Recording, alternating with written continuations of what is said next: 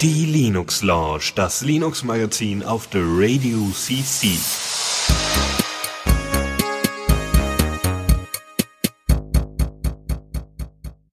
Hallo und herzlich willkommen zu unserer 242. Folge der Linux Lounge hier auf der Radio CC. Ähm, oh, die Wahrheit. Die Wahrheit. Passt. Ähm, Plus 200. Genau. Das ist Michael übrigens. Hallo. Und äh, Chris ist auch wieder mit dabei. Jawollo, Hallöchen. Ich bin Dennis und mach das schon eine Weile. ja, dich kennt sowieso jeder. so, Schön, euch beide zu hören. Ja, gleichfalls. War ja. Ist schon wieder soweit. Linux Launch ist ja gerade gar nicht mehr so lange her, dass wir die letzte Sendung hatten. Ja, wir, wir sind gut, also im Moment, wir haben, wir haben einen Run, würde ich sagen. Ja, richtig guten. Ja. Ist das jetzt schon ein Hattrick mit jeweils im Monat eine Sendung? Puh, weiß nicht.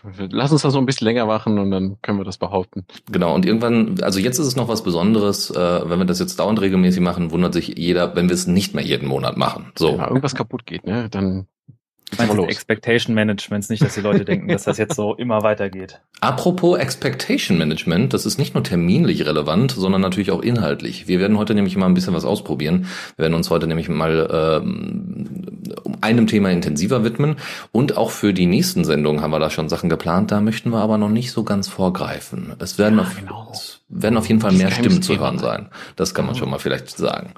Gut, ähm, dann würde ich sagen, äh, äh, wollen wir direkt in die Diskussion einsteigen in unser äh, größeres Thema, was wir uns heute ja, vorbereitet haben? Vielleicht ganz kurz, ich, ich würde vielleicht einfach nochmal für, für, ich meine, ne, du hast ja schon gesagt, du warst da schon eine Weile, ich kenne kenn quasi jeder, der schon mal gehört hat, aber wollen wir uns vielleicht einfach nochmal ganz kurz so mit zwei Sätzen vorstellen, jeder einmal eine Runde? Chris, bitte. Ja, ich, ich lege einfach mal los. Hi, ich bin der Chris, äh, auch bekannt unter dem Nickname Lazalatin. Ich äh, komme, ähm, bin an die Linux Lounge geraten über Dennis, über das Labor, um genau zu sein. Da haben wir uns kennengelernt und irgendwie ja, kam eins zum anderen und ja, dann kamen wir zueinander, ne, wie man das so kennt. Ähm, und äh, ja, ich bin genauso wie der Michael im Übrigen äh, aktiv in der ähm, Voss AG Dortmund. Das ist eine studentische Arbeitsgemeinschaft an der TU Dortmund, die sich äh, ja für freie und quelloffene Software und die Verbreitung von Wissen über selbige einsetzt. Und äh, ja, ähm, bin äh, echt glücklich, dass wir das hier machen, weil es ist einfach einer meiner liebsten Hobbys. Ich habe jedes Mal ein breites Grinsen im Gesicht. ja, Michael. Ich freue mich auch total, vor allem, da wir jetzt auch ein paar mehr neue Zuhörer kriegen, gerade wo wir jetzt schaffen, auch ein bisschen mehr Folgen äh, zu veröffentlichen. Deswegen äh, willkommen, neue Zuhörer. Ich bin der Michael oder auch Dredget genannt und komme ebenso wie der Chris erzählt hat, auch von der Voss AG. Äh, theoretisch genauso Dennis kennengelernt wie Chris. Wir sind da einfach mal dazugestoßen, aber jetzt schon relativ regelmäßig dabei und äh, ich freue mich auch dabei zu sein. Wunderbar. Ich äh, muss mir, glaube ich, nicht vorstellen. Das Einzige, was ich noch zu ergänzen hätte, ist, äh, das Labor ist übrigens der Hackerspace in Bochum. Deswegen, äh, ja, das vielleicht nochmal als äh, Kontext ganz wichtig. Ja, das, das ist gut, ja. Wir kommen also alle so. Ruhrgebiet Kinder hier. Genau, wir alle kommen alle aus der Chaos-West-Szene auch noch dazu. Deswegen, alles schöne Sachen. Gut, dann würde ich sagen, fangen wir mal an mit unserem heutigen Thema. Und das ist eigentlich ein Thema, was schon äh, ein paar Tage alt ist. Also jetzt nicht nur grundsätzlich in der öffentlichen Wahrnehmung, sondern ähm, speziell auch die technische Ausstattung, die wir da jetzt inzwischen haben. Es geht nämlich, weil ja, wie, es, wie soll ich sagen, seit einigen Monaten in aller Munde ist, es geht um Corona. Es geht um die Corona-Warn-App. Ähm, wir haben einfach nochmal äh, uns die äh, Sachen bei mediaccc.de reingetan, unter anderem ähm, die äh, bei der Corona-Warn-App, also wie, wie es dazu kam und ähm, hatten überlegt, einfach mal da so ein, zwei Sachen zuzusagen, ähm, weil es tatsächlich einfach ein sehr, sehr spannender, äh, spannendes Beispiel ist, was es so in der Form noch nicht gab, ja, von Verwaltungsprozessen, die äh, auf einmal digitalisiert worden sind, bis hin äh, zu, dass Bundesregierung tatsächlich Softwaren äh, entwickeln, also beziehungsweise einen Auftrag geben, die tatsächlich Open Source sind und was bringen. Das ähm, ist durchaus spannend. Deswegen äh, würde ich da vielleicht auch für eine kleine Einführung erstmal Michael das Wort geben. Wir hatten das Thema schon einer der letzten Sendungen angeteasert, nur weil die Sendung schon so lang wurde. Deswegen ist das jetzt, äh, es ist vor allem basierend darauf, dass der auf dem Chaos Communication Congress oder der RC3, wie Dennis gerade erzählte, da waren diese Vorträge von SAP, von Telekom, von diversen Leuten aus der Entwicklerecke die erklärt haben, äh, mehr zu den Hintergründen zu der App und ähm, die hatten uns mal angeschaut. Und ich finde, das ist ein spannendes Thema, weil leider immer noch, obwohl es so viele Informationsmöglichkeiten gibt, viele Leute ähm, nicht so gut informiert sind, wie das genau funktioniert. Es gibt zum Beispiel immer noch einige Leute, die davon ausgehen, dass diese App in der Lage ist, die Positionsdaten quasi an die Regierung zu schicken. Also in der Lage ist, ist eine App von der Be äh, Regierung, sie könnte das tun, wenn sie wollte, sie tut es aber nicht. Und das kann man mit Sicherheit sagen, weil die App halt Open Source ist.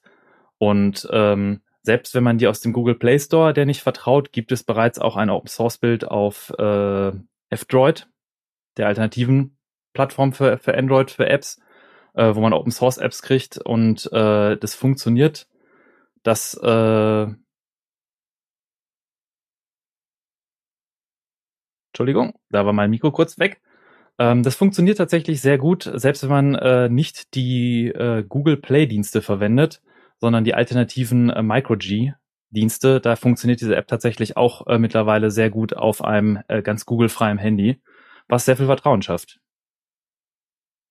Ja, und das ist ja auch genau das, äh, sag ich jetzt mal, das Thema, über das wir reden, oder das ist ja quasi unser, unser Leitfaden, dass wir äh, über Open Source äh, reden und wir ähm, sind uns ja auch äh, bewusst, dass, dass das ja ein Novum ist. Ne? Dennis hat es ja gerade schon so ein bisschen äh, angesprochen. Ähm, normalerweise, wenn, äh, wenn der Bund äh, oder allgemein ähm, Behörden in irgendeiner Form Applikationen entwickeln lassen, dann kommt es eher meistens dazu, dass die zwar ein, ausgeschrieben werden und irgendein ähm, ja, Auftragnehmer baut diese, dieses Programm dann und äh, ja, was dann mit dem Code passiert, wird meistens nicht geklärt. Hauptsache, die, die Applikation kommt dann, dann da zum Einsatz und äh, wird über einen gewissen Bemessungsrahmen dann halt auch umgesetzt. Und äh, das war's dann auch. Und es gibt ja jetzt auch schon seit einiger Zeit die ähm, Initiative Public Money Public Code von der FS, äh, von der Free Software Foundation Europe. Und ähm, die ist großartig insofern, als dass ich glaube auch sie ein Mitgrund war, warum man sich entschieden hat, die Corona-Warn-App als Open Source äh, Projekt, als gefördertes Open Source Projekt, muss man dazu sagen. Das ist ja tatsächlich mit öffentlichen Geldern bezahlt, äh, umzusetzen und ähm, damit den Benutzern die Möglichkeit zu geben, nicht einfach blind ihrer Regierung vertrauen zu müssen oder denjenigen, die es gebaut haben, sondern wirklich jeder, der Kenntnisse in der Programmierung hat, kann sich darüber informieren, wie diese App funktioniert und kann dann wiederum dieses Wissen in, in seine Peers weitergeben. Und das äh, Vertrauen hat ja auch etwas mit persönlichem Kontakt zu tun.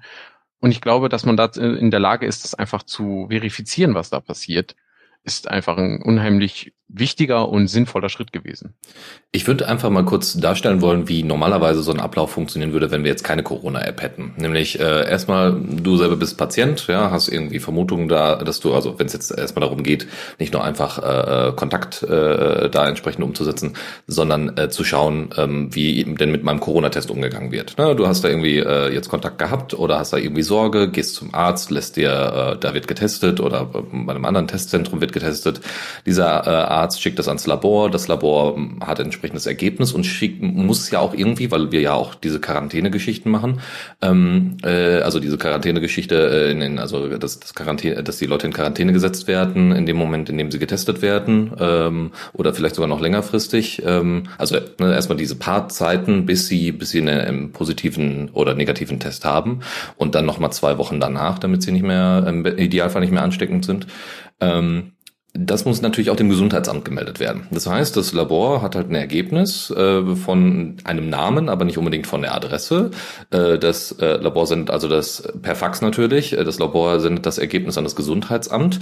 Das Gesundheitsamt guckt sich das an und sagt so, ja, äh, ist ja schön, ähm, aber wir würden jetzt auch irgendwie gerne der Person Bescheid geben und wir haben jetzt hier nur den Namen. Ähm, und äh, dem Arzt wird auch quasi zurückgemeldet. Ähm, und natürlich will der will, will der Patient am Ende ja auch wissen, ob er, ob die Testergebnisse positiv positiv oder negativ sind. Und da war es dann früher so, dass der Patient dann, ent, äh, dann entweder äh, dann beim Arzt anrufen musste, ja, äh, weil der Arzt hatte dann meistens die Telefonnummer, nicht unbedingt das Gesundheitsamt selber, weil diese Datenhaltung wird ja separat betrieben. Auch wenn man sagt so, okay, das ist ja eine Verwaltung, ne, also Gesundheitsamt ist ja Teil dann von einer Kreisverwaltung oder von, von einer Stadt oder so. Aber diese Datenhaltung wird halt separat aufbewahrt und da kannst du halt nicht mal eben, also vor allem haben wir ja Telefonnummern nicht, sondern wir haben ja höchstens äh, postalische Adressen vor, vor Ort äh, in den einzelnen Kommunen, ähm, ne, also Meldeadressen. So, das heißt, es würde alles viel zu lange dauern, äh, ne, dann läuft das auch noch über Fax und über Telefon und und und, das wäre ein Riesenchaos, ja, weil man dauernd irgendwie auf einmal Daten zusammenfügen müsste, die man eigentlich gar nicht zusammenfügen möchte aus Datenschutzgründen.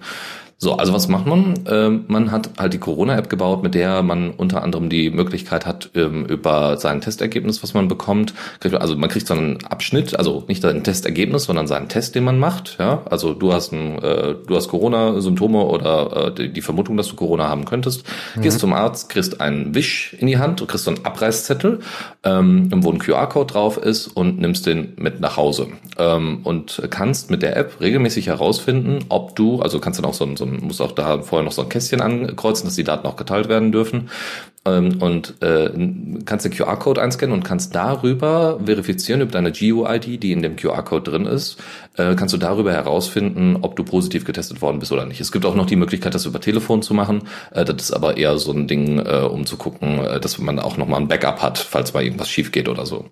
Ähm, so weit. Also so kommt man zumindest an sein Testergebnis. Das ist natürlich nicht das Ganze, was, was die Corona-App alles kann, sondern sie kann ja dann eben halt auch noch, ne, äh, wie, wie Michael gerade schon meinte, eben äh, nicht per GPS, sondern per Bluetooth ähm, entsprechend da äh, Tracing betreiben. Das ist natürlich äh, schon mal ganz cool. Ich muss gerade noch mal nachreichen. Ich sagte gerade, das funktioniert mit MicroG auch äh, wunderbar. Das ist allerdings nicht Telekom und SAP zu verdanken, sondern die Implementierung von diesem Proximity Scanning, was quasi von Google über Android bereitgestellt wurde, ist einer der Komponenten, die nicht frei veröffentlicht wurden von Google, woraufhin ein freier Entwickler quasi eine dazu kompatible Implementierung für MicroG nachgereicht hat und dem ist es zu verdanken, dass das auch mit MicroG funktioniert. Wollte ich gerade noch mal kurz nachreichen. Mhm. Das war nämlich auch nochmal so ein Ding, es war halt ein wirkliches Novum. Ähm, also es gab Proof of Concepts von diesem, äh, von, von, dieser Technik, ne, das mal zu machen mit, mit Bluetooth Beacons. Ja, also dass man eben, äh, ne, und das auch relativ anonym, also anonym zu gestalten, ne, mit Keys, die irgendwie regelmäßig versendet werden und und und. Ähm, das ist schon, äh, das müsste aber äh, in Zusammenarbeit mit Google und iOS dann, äh, also mit, mit Google und Apple entsprechend überhaupt umgesetzt werden. Und ähm, teilweise war es wohl auch so, dass dadurch, dass Deutschland sich dem mitunter am ersten in dieser Form angenommen hat und auch in dieser Größe und Tragweite, dass halt Informationen auch wieder zurück an Google und an äh, Apple gespielt worden sind, wenn es darum geht, diese Nähe zu bemessen.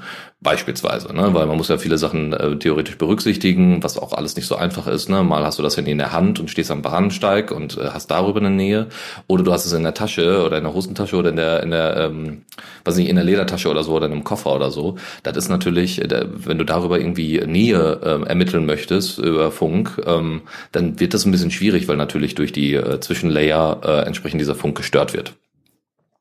Das ist eine Kritik, die ich auch manchmal gehört habe, dass das ja zu ungenau sei darüber. Und man hat das untersucht und ja, das, wie du gerade beschreibst, je nachdem, ob man das Handy in der Hand, in der Tasche hat, etc., schwanken diese Werte. Und das ist halt, je nach Device, ist der Bluetooth-Chip, die Antenne immer leicht anders. Der Punkt ist allerdings auch, dass es gar nicht um eine präzise Abstandsmessung geht, sondern man quasi versuchen möchte, möglichst die Leute, wo man meint, dass mit einer hohen Wahrscheinlichkeit man sich in diesem Raum Radius befand, wo ein Infek höheres Infektionsrisiko besteht, dass man die Leute erreicht. Und das hat man auch schon untersucht und das funktioniert auch schon ganz gut, auch wenn diese Distanzmessung natürlich alles andere als genau ist. Also das wird man jetzt nicht jemanden ab, ab fünf Meter erkennen und ab sechs Meter nicht mehr. Aber es ist trotzdem, äh, finde ich, schon eine technisch durchaus äh, ausgeklügelte das, äh, Variante, das zu machen. Mhm. Eine andere Kritik, die man von Leuten manchmal hört, ist, dass die äh, sich auch, äh, dass das eine relativ simple Sache ist und warum denn SAP und Telekom so viel Geld dafür genommen hat. Nachdem man sich jetzt die Talks vom RC3 mal anschaut und so ein bisschen in die technischen Hintergründe blickt, sieht man, es ist ein bisschen mehr als nur, ich sende per Bluetooth irgendeine ID raus, die sich andere Geräte speichern, weil äh, neben diesen äh, Bluetooth-Keys, äh, die heißen übrigens Rolling Proximity Key, ähm, müssen ja auch noch dann für die Diagnose, muss, also ist der Arzt, der die Diagnose stellt, die man dann quasi auf der App eingibt, um Bescheid zu sagen, dass man, dass man äh, sich angesteckt hat und dann andere warnen möchte, zusammen mit mit den Transaktionen zu den Laboren etc. und der ID vom Handy. Das sind ja alles IDs, die kann man verketten und quasi Rückschlüsse ziehen darüber, wer was wo gemeldet hat. Und das war halt einer der, der Hauptprioritäten, das zu vermeiden. Und die in diesen Talks wird dann relativ ausführlich beschrieben, wie sichergestellt wird, dass man nicht über die IDs, dass man der Arzt über die Diagnose-ID nicht an die Handy-IDs und andersrum kommt. Und man halt sicher gehen kann, dass da äh, ähm, das nicht zurückverfolgbar ist. Es wurde sogar ein Szenario erklärt, äh, wenn man Man in the Middle macht und quasi die App beobachtet, was die für Daten überträgt und selbst ohne Verschlüsselung, also es gibt kein TLS, alles wäre offen, was es nicht ist, aber die Verschlüsselung wäre, äh, wäre sogar nicht vorhanden für die Übertragung. Was könnte man dann herausfinden? Und dann haben sie halt auch beschrieben, was für verschiedene äh, Sicherheitsvorkehrungen getroffen wurden, um zu vermeiden, dass zum Beispiel man erkennt, wann schickt jemand äh, Messergebnisse, dass er sich infiziert hat, zu einem Labor oder zu einem Arzt und auf den Server lädt die hoch. Ich könnte ja die Größe der Anfragen beobachten und könnte feststellen, aha, da schickt jemand gerade eine Anfrage, die sieht so aus, als hätte er sich angesteckt und meldet das gerade. Und ich weiß, dass dieses Device bei mir in der Nähe ist, also kann ich herausfinden, dass derjenige vielleicht angesteckt ist. Da haben die sich auch Gedanken drüber gemacht, wie zum Beispiel, das ist dann diese Plausible Deniability Methode, um das zu verhindern, indem sie die App tatsächlich Fake und Dummy Requests schickt an den Server mit Testresultaten. Also die App so tut, als hätte man ein, ein positives oder negatives Testresultat, die dann entsprechend natürlich markiert sind als Fake-Resultat, aber aus von als jemand, der jetzt in der Leitung sitzen würde und das mitschneiden würde, würde man das gar nicht mitbekommen. Also da steckt tatsächlich sehr viel Gehirnschmalz hinter, wie das gemacht wurde. Äh, ein anderes Konzept, was ich ganz interessant fand, war das Thema Metadaten. Also alleine, wenn mein Handy zu dem Server verbindet, gibt es eine IP, es gibt vielleicht andere Metriken, die sich irgendwie auf mein Device, äh, von meinem Device stammen. Und äh, es gibt auf GitHub, haben die das, die Infrastruktur so aufgebaut, also ein Server bereitgestellt auf GitHub, der läuft dann bei der Telekom, der die Metadaten tatsächlich strippt, bevor es weiter an die anderen Serverprozesse geht. Also die Daten, die Handy Meldungen, die ankommen, werden dann um IP und Zeit etc. gestrippt und nur die tatsächlichen Messergebnisse kommen weiter an die anderen Server. Natürlich kann die Telekom die Anfragen trotzdem mitschneiden und einfach nicht das betreiben, was sie auch veröffentlicht hat. Aber es ist halt schon, man sieht, dass sich da Gedanken gemacht wurde, wirklich das solide und vernünftig zu machen und auch an diese etwas ungewöhnlichen Angriffsvektoren zu denken. Also das fand ich tatsächlich sehr spannend in den Talks. Da ist nicht nur die Telekom mit dabei, äh, sondern auch quasi alle Netzbetreiber, was ich ziemlich spannend finde. Ähm, nämlich äh, alle Netzbetreiber haben dort, äh, wie heißt es nochmal, Zero, ah, Zero Rating, genau, ein Zero Rating eingestellt für die App äh, und für die Funkverbindung zu, ähm, also für, für die Netzverbindung. Also, dass das nicht von deinem Datenvolumen abgezogen wird, für die Netzverbindung zu den entsprechenden Corona, also zu den entsprechenden Servern, für den, zu den Verification Servern. Ist das immer noch der Fall, oder? Das ist äh, der Stand von dem Vortrag, muss man dazu, äh, dazu sagen. Ich gehe ganz stark davon aus, dass es immer noch der Fall ist. Ich meine, eine IP rauszunehmen, das gab es früher bei Facebook auch. Da gab es ja auch äh, äh, die Möglichkeit, unter bestimmten Handys und bei bestimmten Verträgen einfach ähm, zero.facebook, glaube ich, anzugeben und und dann einfach kostenlos ohne Datenvolumen, äh, das, äh, ohne dass es dazu gezählt worden ist, einfach äh, genau ich da das zu jetzt interagieren. empirisch nicht getestet, aber ich habe ein Zweit-Handy, da läuft auch MicroG drauf, also die Alternativversion, ich weiß nicht, ob es daran liegt, und da habe ich einen Kongstar-Tarif und da habe ich tatsächlich festgestellt, dass ohne Datenvolumen die App nicht funktionierte. Ähm, spannend. Aber vielleicht ist das auch, lag das an der MicroG-Implementation, das weiß ich nicht. Vielleicht geht das, ja. okay. Hm. Ich würde nochmal ähm, auf, den, auf, den, äh, auf den Aspekt zurückkommen, was du sagtest, Michael, dass es Leute gibt, die sagen, also die Kritik an der App üben und dann sagen zum Beispiel, diese Ungenauigkeit ist ein Grund, warum ich sie nicht verwende. Ähm, das habe ich auch letztens erlebt. Ich habe mich da auch mit Freunden drüber unterhalten und dann sagte einer, ähm, ich sitze normalerweise immer in meinem Wohnzimmer, äh, wenn ich da irgendwie, wenn ich gerade Bass spiele, Fernsehen gucke, was auch immer. Ne, das ist äh, halt ein Musiker und der sagte dann, ja, ähm, aber ich, direkt vor meinem, vor meinem Wohnzimmerfenster ist halt die Straße und da stehen manchmal tatsächlich die, die Leute vor, vor meinem Fenster und unterhalten sich da, ne, so in der Nachbarschaft, wie man das so kennt, ne, man, man begegnet sich auf der Straße, man steht und irgendwie wäre das sehr häufig dann auch immer vor seinem Fenster und das würde ihn, äh, äh ne, er würde die App nicht benutzen, erstens, weil ich bewege mich ja sowieso nicht raus, außer zur Arbeit ähm, der äh, und und der ähm, würde dann äh, keinen Sinn darin sehen, dann die ganze Zeit äh, Kontaktmeldungen für, für Nachbarn, die vor seinem Fenster stehen, zu bekommen. Ähm, weißt du da irgendwelche Details drüber? Ist das ein, ein berechtigtes Bedenken oder äh, ist das in irgendeiner Form, haben die da auch Maßnahmen quasi jetzt mal rechnerischer Natur getroffen, die da einfach verhindern, dass Leute, die sich nicht im gleichen Raum befinden, mit hoher Wahrscheinlichkeit nicht mitgetrackt werden. Ich bin da jetzt nicht so weit im Thema drin. Also ich weiß, dass es diese Paper dazu gibt, die hatte ich mir mal mir angeguckt, aber ich habe jetzt ich, nicht genau die, die Berechnungen nachvollzogen, dass ich da jetzt sagen kann, wie sehr Dämpfung durch Wände, durch Fenster da jetzt berücksichtigt wird. Ähm, das ist durchaus, sage ich mal, wenn man eh immer zu Hause ist, dann kann ich nachvollziehen, dass die App dann natürlich weniger Nutzen hat.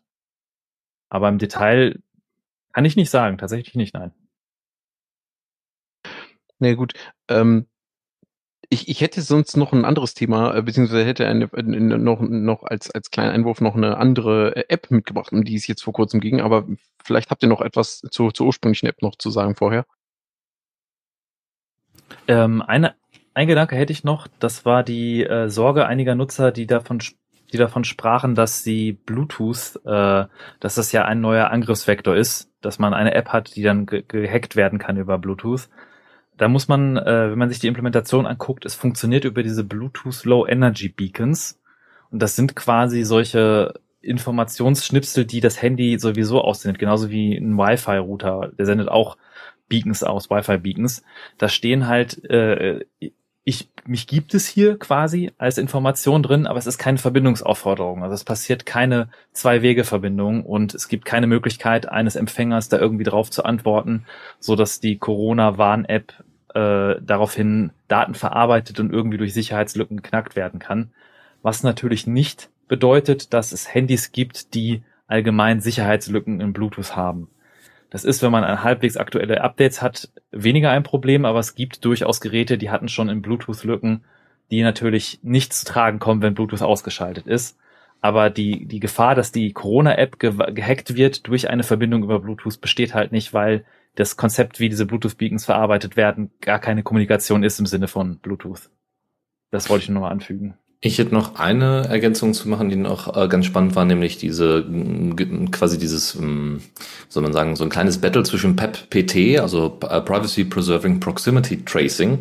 Das ist eine eine Technik oder eine eine Gruppe, die sich damit auseinandergesetzt hat. Ähm, das war vom Fraunhofer, glaube ich, und eine Gruppe, nämlich DP hoch 3T, äh, die sind vom Helmholtz-Institut gewesen und ähm, die waren auch dann mit dran beteiligt und da gab es halt diese diese elementare Überlegung, ob man das jetzt jetzt, äh, ob man quasi das ganze Auswertungsmodell, das Proximity-Modell, wo man eben schaut, okay, ähm, wenn die jetzt nah beieinander waren, müssen die jetzt entsprechend rot oder gelb oder äh, grün geschaltet werden, in Anführungszeichen, dass am Ende steht, ja, du hast, hattest Risikokontakte oder du hattest keine Risikokontakte ne, mhm. anhand der Nähe und so weiter, ähm, ob man das zentral auf einem Server organisiert. Das heißt, man führt halt tatsächlich alle Schlüssel entsprechend zusammen, also alle, alle Keys und guckt sich das mal, äh, äh, guckt sich das mal an. Ähm, das hätte den Vorteil gehabt, dass man einfach, äh, wenn man das irgendwie anpassen möchte, das relativ fix machen kann, ähm, nämlich einfach nur auf dem Server die ganzen Sachen äh, ändern und fertig. Ähm, und man hätte es aber auch in die Apps packen können. Und ähm, PEP PT hatte ähm, fand das äh, fand das mit Zentralisierung war jetzt nicht so deren Problem. Das fanden die immer noch privacy aware und äh, DP hoch 3T, äh, die haben gesagt, ähm, wir würden das, äh, wir würden das gerne, wir sehen das anders. Ähm, tatsächlich hat sich dann der CCC eingeschaltet, hat gesagt, dass die Dezentralität da äh, relevant gewesen wäre, also relevant ist und ähm, dadurch hat dann die Bundesregierung auch entsprechend Kehrtwende gemacht und hat ähm, die Berechnung dann äh, wohl zu großen Teilen auf die, auf die Smartphones selber ausgelegt. Ja gut, das hat natürlich auch einen Impact. Also ich meine, ich denke, jedes Smartphone, das in der Lage ist, die äh, die PWA, äh, die die CWA Corona Tracing App ähm, zu betreiben, ähm, kann auch diese Berechnung durchführen. Ich denke, das ist keine große Sache. Vor allen Dingen hat, hat sich ja jetzt auch vor kurzem noch einmal ähm, die Nutzerbasis erweitern können, weil sie jetzt, glaube ich, für viele ältere iOS-basierte Geräte auch äh, die App jetzt nachgeliefert äh, haben, die jetzt auch inzwischen ausgerollt ist. Ähm, das heißt auch, das das war ja auch anfangs ein Problem, als sie ganz frisch auf den Markt kamen, haben ja auch viele gesagt, so, ja, was bringt uns diese, diese Corona-Tracing-App, diese Corona-Warn-App, wenn sie, ähm, wenn sie schlicht und ergreifend nur von einem Bruchteil der Benutzer verwendet werden kann. Da war sie ja, glaube ich, nur für einen Bruchteil der Android- und iOS-Geräte verfügbar. Ähm, ja. Aber äh, wenn wir erst einmal, ähm, wenn, wenn ich dann noch einen anderen Aspekt reinbringen darf, ist bei, bei dem bei der Bekämpfung von Corona gibt es ja mehr als nur herauszufinden, mit wem hatte ich Kontakt äh, im Sinne von, ich habe ja einen Bluetooth-Beacon. Ähm, es gibt ja auch andere Methoden. Der, der Klassiker, der ja auch schon früher bei Pandemien äh, anderorts eingesetzt wurde, bevor es eben halt solche modernen Applikationen und die Garantie, dass fast jeder ein Smartphone hat, gab, waren ja Kontakttagebücher. Das ist ja auch ein Stichwort gewesen, auch eine Empfehlung von, von Gesundheitsämtern, die dann gesagt haben, wenn sie die nicht benutzen können oder wollen oder äh, es andere Möglichkeiten für sie gibt, dann führen sie doch ein Kontakttagebuch und führen sie auf, mit wem sie so Kontakt haben. Ähm, das ist ja ähm, äh, auch ein Thema, das, das immer weiter Verbreitung findet. Und die CWA hat ja jetzt vor kurzem auch ein Kontakttagebuch eingeführt, glaube ich. Man kann jetzt auch über die App mhm. auch äh, direkt ein, ein weiteres Kontakttagebuch führen, um ein paar mehr Details zu haben, falls mal jemand nachfragt.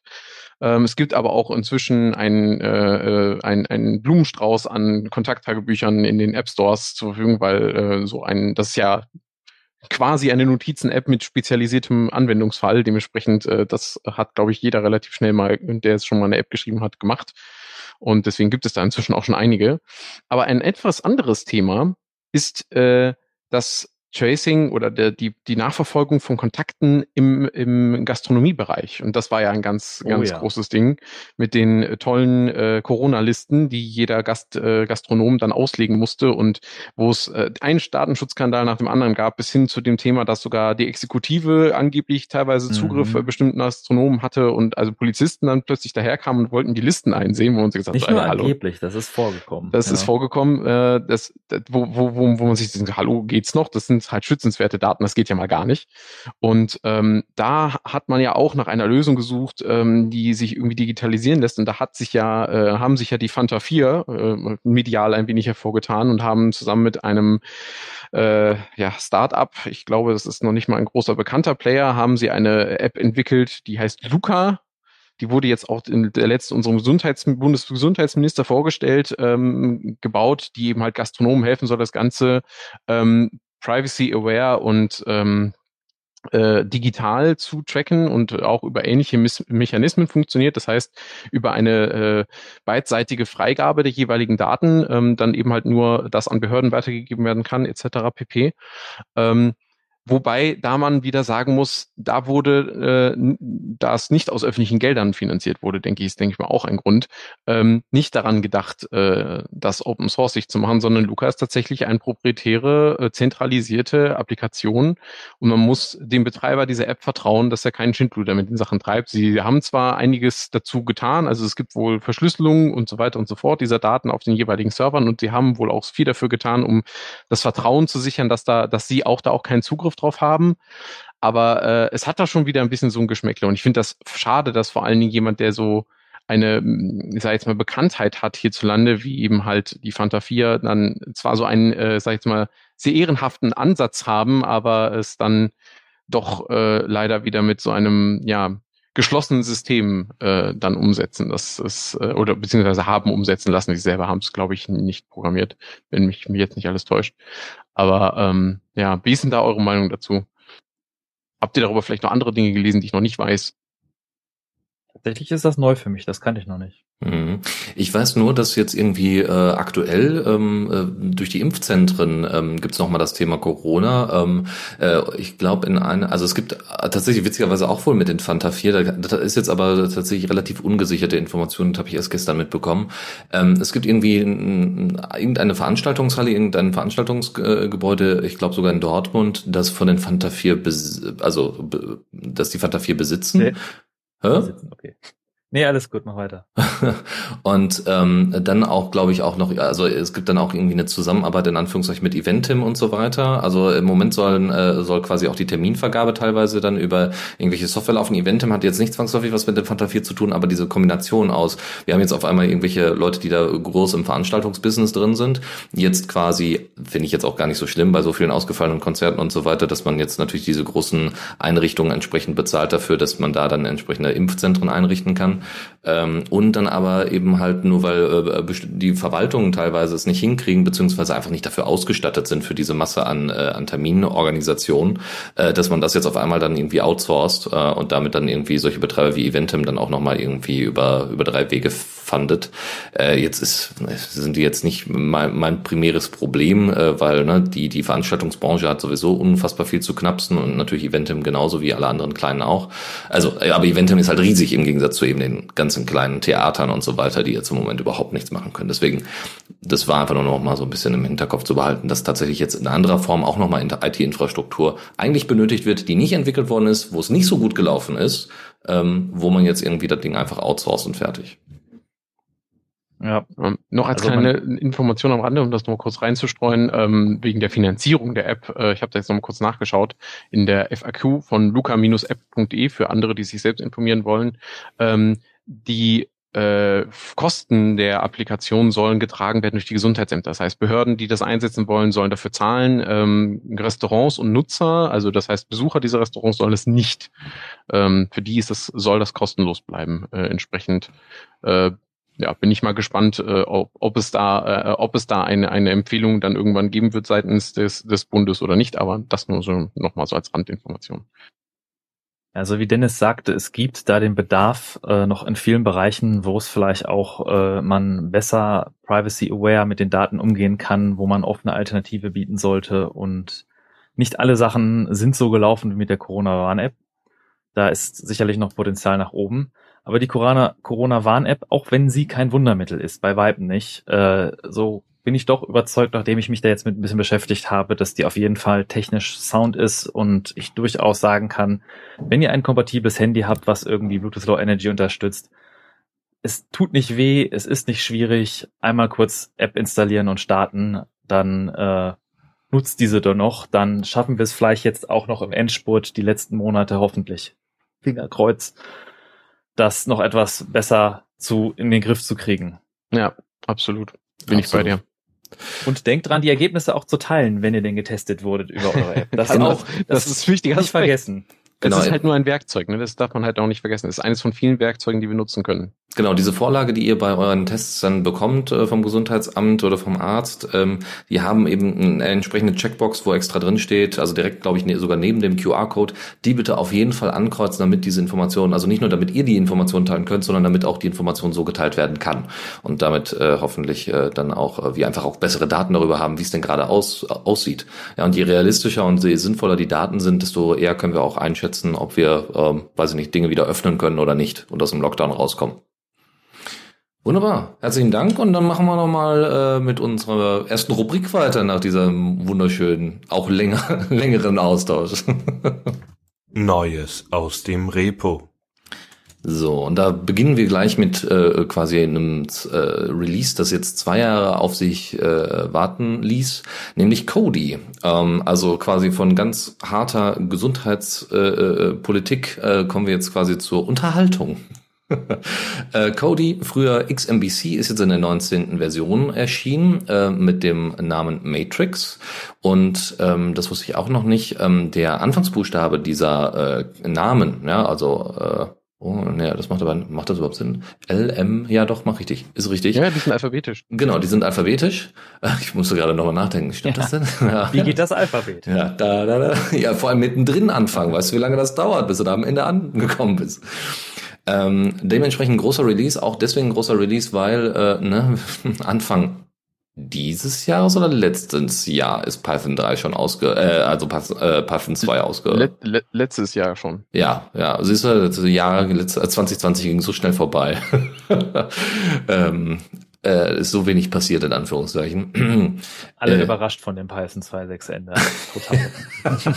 das war ungefähr so wie die DSGVO-Einführung, das war auch. Ne? Ja. Genau. Die paar Jahre haben nicht gereicht. Genau, das konnte ja keiner sehen und wissen, genau. Aber Cody hat es jetzt auch hingekriegt mit der 19er Version, soweit sehr, sehr viel, einen großen Anteil von äh, Add-ons und so weiter in Python 3 neu zu schreiben.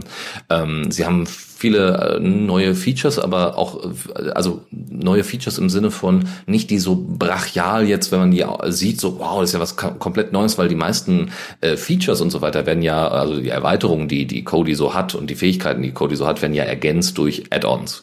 Ähm, was aber mit dabei ist, ist zum Beispiel bessere Ermittlung von Media Metadaten. Das ist schon mal ziemlich cool. Ähm, ähm, es gab noch mal eine Erneuerung des Interfaces wohl, also einige Sachen wurden da diesbezüglich angepasst. Es ist jetzt glaube ich nicht komplett komplett anders. Also ich habe mir YouTube-Videos dazu angeguckt, weil es einfach noch keine Screenshots gab, was ich ein bisschen befremdlich fand. Aber das, was ich da irgendwie, ich glaube, das war aber auch eine Beta oder Alpha oder sowas, ähm, das, das sah jetzt nicht so unglaublich ganz neu aus. Ist immer noch hübsch, ja, ähm, und äh, kann man immer noch gut bedienen. Also man, es wird jetzt nicht komplett äh, mit was komplett Neuem konfrontiert, wie es in den vergangenen Versionen immer mal wieder war, dass die, das Interface anders war. Es gibt so sehr, sehr spezielle Details, äh, die äh, auf einmal jetzt mit, mit da drin sind. Unter anderem gibt es so etwas wie Integer Scaling, was jetzt implementiert worden ist. Das ist wohl dafür äh, wichtig, damit man eben, also wenn dann äh, Scaling passiert, dass es eben nicht so wie wenn du eine Pixelart hast, also ein Pixel, äh, also Pixel, äh, Pixelart und du ziehst das auf 100% deines Bildschirms, dass sich dann das automatisch verwäscht und, und die einzelnen Pixel ineinander übergehen, sondern dass du da dann wirklich die einzelnen Pixel auch erkennen kannst und die auch entsprechend als, äh, als ne, ein Pixel zu mehreren Pixeln in genau dem, dem quadratischen Format äh, entsprechend erhalten bleiben. Und somit hast du eine gestochen scharfe Ansicht, wenn du zum Beispiel irgendwelche Pixel Art Games oder sowas zockst. Und dafür. Die Retro-Spieler freuen sich, ja. So sieht's nämlich mal aus. Es ist, finde ich, very special interest, aber ich finde es super cool, weil ich das Problem sehr, sehr gut kenne, auch wenn ich gar nicht so oft äh, solche, solche Spiele zocke. Eine große ja. Community Retro. Also da gibt es sehr viele Leute, die gerade äh, mit, mit verschiedenen Emulatoren verschiedene Sachen spielen. Genau. Ansonsten ja, einen Moment, ich gehe noch einmal ja, ja, die kurzen Kleinigkeiten durch. Ähm, und zwar, äh, Sie versuchen jetzt auch die, die, den Original, die Original, äh, nennen wir es mal Lager- und Speicherorte, also die Or Ursprünge, die Sources äh, von den einzelnen Add-ons entsprechend äh, zu verifizieren, in Anführungszeichen, so dass eben irgendwelche Sources nicht überschrieben werden können. Das heißt, du könntest ja einfach irgendein Add-on schreiben, äh, das, äh, also oder du hast ein Add-on, du clonst das, packst es irgendwo anders auf GitHub und äh, könntest äh, theoretisch den Source einfach überschreiben. Und da gibt es jetzt zumindest im, im äh, Add-on Center äh, wird dann entsprechend das äh, farbig markiert, was denn in Anführungszeichen verifiziert ist. Wenn ihr also so ein bisschen wie ähm, wollt ihr Pakete aus anderen paar äh, aus anderen äh, Quellen installieren, diese ähm, die, da gibt's jetzt eine einfach optische und, und ähm, Angabe, damit man da sich relativ gut sicher sein kann. Die andere Geschichte ist noch äh, für Leute, die natürlich sehr inter, äh, ähm, international unterwegs sind ähm, äh, und international internationale Inhalte konsumieren, ähm, da haben sie jetzt auf jeden Fall einiges bei den Subtitles äh, nochmal verbessert. Ja? Also man kann jetzt auch äh, nochmal eine andere Farbe auswählen, je nachdem, äh, was man so braucht, und auch eine entsprechende Transparenz, die jetzt extra für eure Untertitel mit dabei sind. Ja, äh, was ich gerade noch sagen wollte, ich wollte auch noch mal ein kurzes Loblied auf Kodi einfach kurz mal noch mal ergänzen, weil ich habe ähm, besser gesagt auf LibreElec in dem Fall, das ist eine Distribution, die sich auf Kodi spezialisiert hat. Das heißt, ähm, für gewisse äh, Hardware, in meinem Fall ist es in einem Raspberry Pi 4, ähm, gibt es äh, eine Distribution, die man direkt auf dem Flash-Speicher installieren, also auf der Flash-Karte in diesem Fall eine Micro-SD-Karte ist es ja beim Raspberry Pi ähm, installieren kann ähm, und dann hat man ein fertiges Kodi da drauf äh, mit einer sehr leichtgewichtigen Distribution unten drunter ähm, und ich habe jetzt mir vor knapp einer Woche habe ich mir Kodi 18, die letzte Version gerade da drauf gepackt. Also Leia heißt die Vorversion von Matrix. Ähm, und äh, bin sehr zufrieden damit, äh, habe das wunderbar einrichten können und äh, weil wir haben nämlich ein, ein, ein, ein Schlau-TV, das schon ein paar Jahre älter ist, äh, aus dem Hause Samsung in dem Fall. Und ähm, ich fühlte mich nicht mehr wirklich wohl damit, mit einem äh, Fernseher, der jetzt seit zwischen zwei Jahren, glaube ich, abgekündigt ist und von äh, Samsung natürlich auf den Tag genau keine Updates mehr bekommen hat. Ähm, deswegen ist das jetzt ein dummer TV und äh, darf jetzt, äh, Kodi übernimmt jetzt alle äh, Funktionen, wie zum Beispiel eben halt On-Demand-Streaming und so weiter. Würde mich auch nicht wohlfühlen mit so einem Klug TV, wenn er neu ist, wenn ich ehrlich bin. Absolut. Ja gut, da, das ist wiederum ein anderes Thema. ja. Ja, es ist auch der, der Codename Matrix ist jetzt, äh, ich musste die ganze Zeit immer ein bisschen überlegen, weil äh, wir sprechen auch so viel über Matrix in Chat. Naja, verwirrend. Ja, ja, das Protokoll. Hm. Es gibt andere Neuigkeiten, äh, und zwar für Leute, die auf dem Linux Desktop KDE als Oberfläche verwenden. Da gibt jetzt von KDE Plasma, gab es schon vor einer Weile das Release 520 und jetzt gerade druckfrisch, ich glaube vier oder fünf Tage alt, vom 16. Februar kam es raus, äh, 521 äh, ein Release für KDE, da passiert gerade relativ viel. Wenn man sich die Webseite von KDE anschaut, da gibt's auch, die haben die das Design angepasst und es gibt Demo-Videos von neuen Versionen und es ist sehr schön zu sehen, dass die Community gerade sehr aktiv ist. Und äh, neben so Kleinigkeiten, Bugfixes, Verbesserungen an den Themes, also Dark Mode hatte KDE schon vorher, jetzt kann man einen Dark Mode wählen mit hellen Fenstern oder andersrum dunkle Fenster und helle äh, Controls drumherum. Ähm, der System Monitor wurde stark überarbeitet, dass der viele Sachen grafisch viel ansprechender aufbereitet, CPU-Auslastung, Batterienutzung äh, von verschiedenen Devices etc. Äh, was auch ganz spannend ist, es ist ein neuer Firewall, ähm, KMC heißt das, glaube ich, KDE Control Center Module hinzugekommen, womit man seine Firewall-Einstellungen anpassen kann. Im Moment ist der Support für UFW von, von Ubuntu kommt das, glaube ich, und Firewall-D vorhanden. Äh, es ist aber erweiterbar, also man kann seine Firewall dann auch grafisch konfigurieren und man sieht halt, dass an vielen Ecken und Enden gebaut wird. Und ein Thema, was irgendwie jedes KDE-Release im Changelog ziemlich prominent und obendrauf äh, dran steht, ist der KDE Wayland Support. Und da habe ich dann auch, ich bin ja selber jemand, der der KDE schon seit langer Zeit nutzt und ich hatte auch versucht, Wayland schon vor, vor ein, zwei Jahren schon zu nutzen und da, da lief schon einiges mit KDE. Es gab noch so ein paar Bugs und ich dachte so, hm, okay, jetzt gibst du dem ein bisschen und dann wird alles besser. Und vielleicht der ein oder andere, der es auch verfolgt hat, so gefühlt in den letzten Monaten von einem Jahr oder so, wenn man KDE dann getestet hat, lief es immer noch nicht wirklich besser. Und es, es war teilweise, gab es neue Bugs und Fehler und GNOME war ja schon ziemlich weit vor, vorne, was den Wayland Support angeht. Und der Window Manager KWin von KDE für Wayland fühlte sich da irgendwie, also es, es hieß in den Changelogs immer ganz viel für Wayland und es ist nicht viel passiert und es hat noch ein bisschen Frust bei mir aufgebaut und ich hatte mich vor kurzem ein bisschen mehr damit beschäftigt. Tatsächlich ist es so, dass der frühe Wayland Support relativ schnell reingehackt wurde. Also es, es, sind viele Sachen, die haben die umgesetzt, die leider nicht so sauber sind und gerade da an K-Win viel refactored und viel neu gemacht wurde, sind dann halt auch Sachen von Wayland gebrochen. Und das ist tatsächlich dieses wahrgenommene KDE hat Probleme bei Wayland hinterherzukommen, lag daran, dass da halt unglaublich viel im Hintergrund passiert ist. Das ging sogar so weit, dass es in der Community gab einen Fork von Kwin, Kwin FT. Äh, da kenne ich jetzt zu wenig über die genauen Hintergründe, aber es ist halt, da ist viel passiert und sie versuchen das gerade wieder in Ordnung zu bringen. Und sie sind gerade dabei, den Wayland Support äh, äh nachzubessern. Es muss halt unglaublich viel neu implementiert werden. Und deswegen gab es diese, dieser Wayland Support war bei KDE immer noch ein bisschen rough, würde ich sagen, die letzten ein, zwei Jahre. Aber äh, ich glaube, ich bin tatsächlich davon überzeugt, dass das jetzt die nächsten paar Releases immer deutlich besser wird. Und ich hatte jetzt KDE 520 mit Wayland getestet. Und bis auf so ein paar Kleinigkeiten funktioniert das auch sogar schon recht gut. Hattest du denn ähm, diese Informationen bezüglich der Probleme mit Wayland, äh, beziehungsweise dass da jetzt also ein Großteil der Probleme einfach aufgrund von Refactoring-Arbeiten entstanden sind, was ja eigentlich eine gute Sache ist, dass wenn sie eben halt ihren Code refactoren und damit eben halt auch zukünftige Arbeit einfach besser machen können. Ähm, ist das in irgendeinem Blog oder wie bist du darüber gestolpert? Ähm, ich hatte über Releases von KWin FT, das ist der Fork von KWin, mhm. welcher Wayland eigenen Code hat, äh, gelesen und bin dann so ein bisschen abgetaucht in die GitLab-Issues und die Forum-Posts und den Bug-Tracker, was da geschrieben wurde ich habe leider keinen Link zu irgendeiner einer fundierten Zusammenfassung, die das dann irgendwie mal äh, gesamtheitlich abbildet. Deswegen, ich weiß nicht genau, was die Hintergründe sind zu diesem Fork. Da möchte ich jetzt auch nicht zu viel zu erzählen. Ja. Aber es ist halt äh, äh der, der Eindruck, der sich da bei mir äh, äh, da gekommen ist, dass jetzt halt gerade dadurch durch diese vielen äh, benötigen Umbauarbeiten dadurch auch diese Probleme kamen.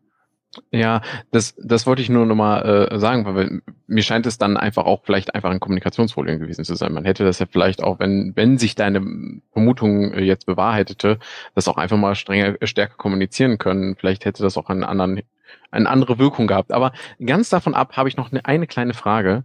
Und zwar, wenn ich jetzt ähm, KDE mit Wayland Support, also unter Wayland verwende, öffnen sich dann mhm. jetzt meine Einstellungsfenster auch in einer Größe, wo man alle Elemente ordentlich bedienen kann und ich nicht erst das Fenster großziehen muss? Anscheinend nicht. Ja, okay, gut. Das sind, das sind, das sind diese Sachen, da hatte ich schon irgendwie, ich habe schon fünf, sechs, sieben, acht Jahre nutze ich KDE und ich habe mit KDE angefangen und die haben mich genervt und die nerven mich heute noch. Das okay, gut. Ich dachte, ich frage nur mal. Vielleicht gibt's ja für mich Nein, einen Grund, das, das auch mal wieder so anzufassen. Also mich äh, muss muss ich sagen, hat es einfach sehr gewundert, ja. Also GNOME hat irgendwie schon seit Jahren einen ziemlich stabilen Wayland Support und hat es ja sogar standardmäßig eingestellt, so dass du ja eher darauf aufmerksam gemacht wirst, dass du Xorg verwendest als andersrum.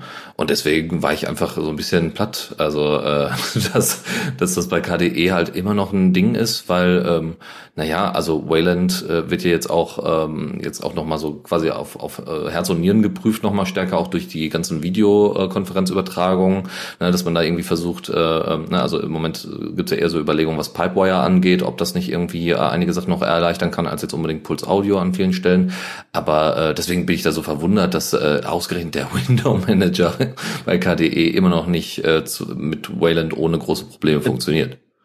Nicht, dass er mich jetzt hier falsch versteht. Ähm, das, das war ein bisschen roher Weg die letzten paar Jahre, aber jetzt KDE 5.20 und auch 5.21 sind zwei Releases, die richtig gut funktionieren unter Wayland.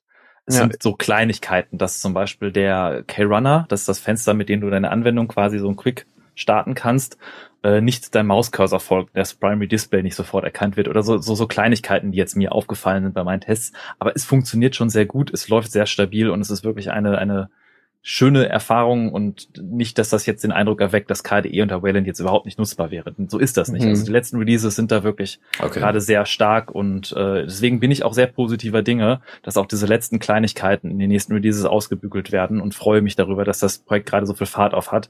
Weil tatsächlich, äh, weiß da, bei Desktop Environments ist man in der Open Source Welt immer so sehr gespalten, der gibt sehr viele Lager. Oh ja. Ähm, oh ja. ja. Das Aber stimmt. ich bin tatsächlich ein, ein glücklicher KDE-Nutzer schon seit längerem.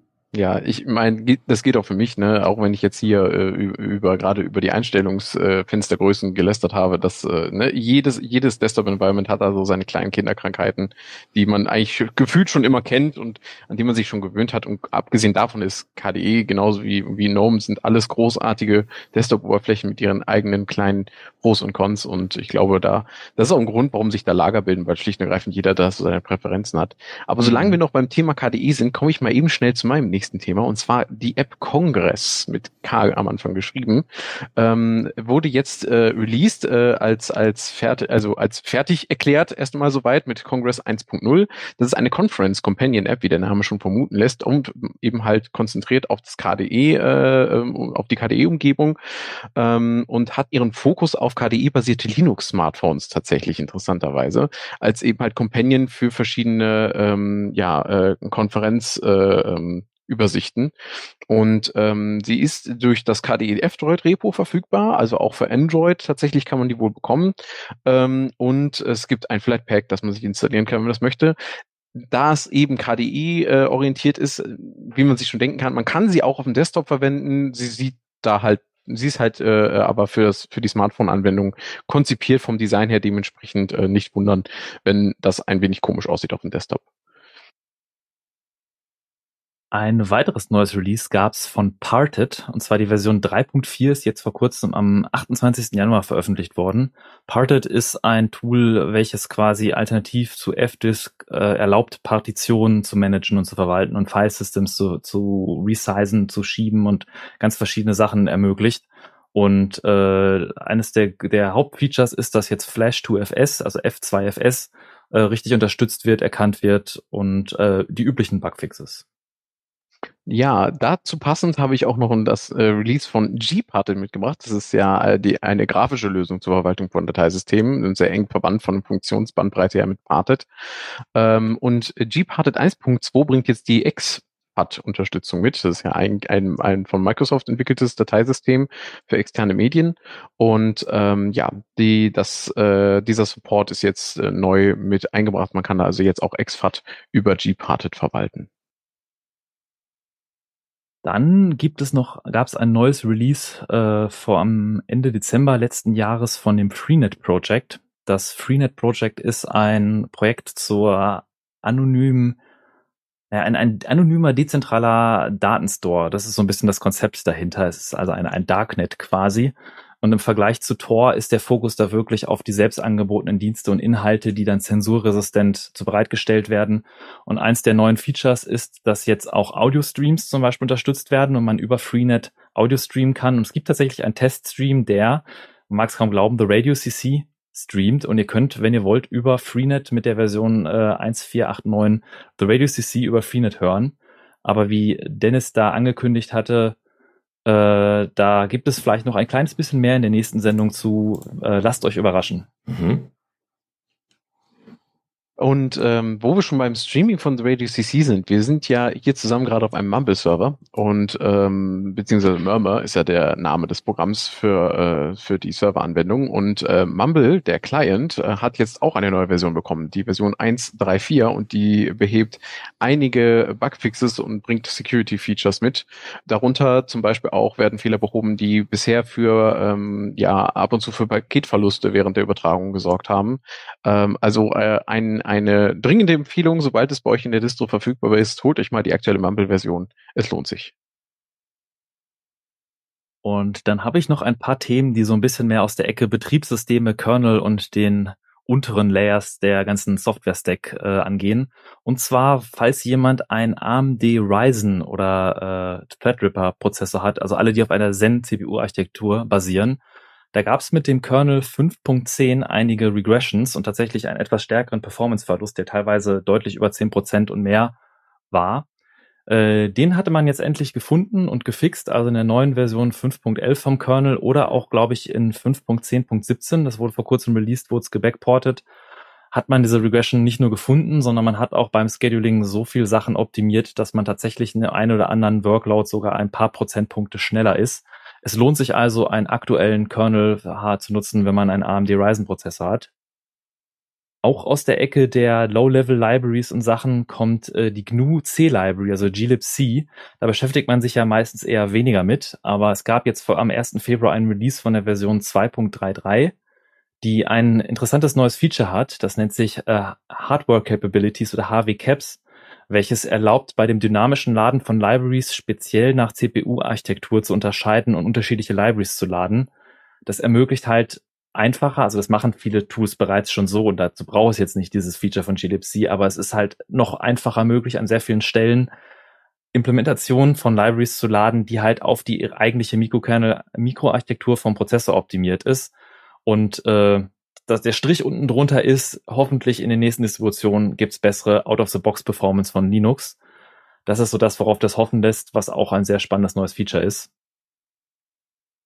Und mitgebracht habe ich drei Releases von alternativen Betriebssystemen, falls mal jemand, äh, nee, zwei alternative Betriebssysteme und eine Linux-Distribution, ähm, die gerade vor kurzem veröffentlicht wurden. Und zwar, falls jemand ein sehr platzsparendes Linux braucht, also ein wirklich winziges Linux. Da gibt es jetzt ein neues Release von TinyCore, und zwar das Version 12, ist ein Linux, welches quasi ähnlich wie für den Embedded-Bereich optimiert ist mit einer Busybox und mit allen Tipps und Tricks, die es so gibt. Und äh, man aber sogar eine grafische Oberfläche schafft zu starten mit einem Image, das nur 15 MB groß ist und ich glaube so 40 MB RAM braucht. Also selbst auf uralte Hardware kann man damit ein Linux-System haben, was wirklich sehr modern ist, einen modernen Kernel hat und man kann auch viele moderne Software starten. Natürlich, die meiste Software braucht wieder deutlich mehr RAM. Auch das Image mit den meisten äh, Programmen und so ist dann über 100 MB groß, aber man kriegt halt ein Minimalsystem schon mit sehr wenig Platz hin. Und es gab zwei Releases äh, von alternativen Betriebssystemen. Es gibt ja eine Windows-Reimplementierung, eine Open-Source Windows-Reimplementierung React OS, welches vor kurzem veröffentlicht wurde und das hat sein Bildsystem aktualisiert äh, es wurde früher tatsächlich mit GCC 4 äh, gebaut. Ist schon uralt und äh, wird jetzt neuerdings mit GCC 8 gebaut und die aktualisieren da viele Bugfixes.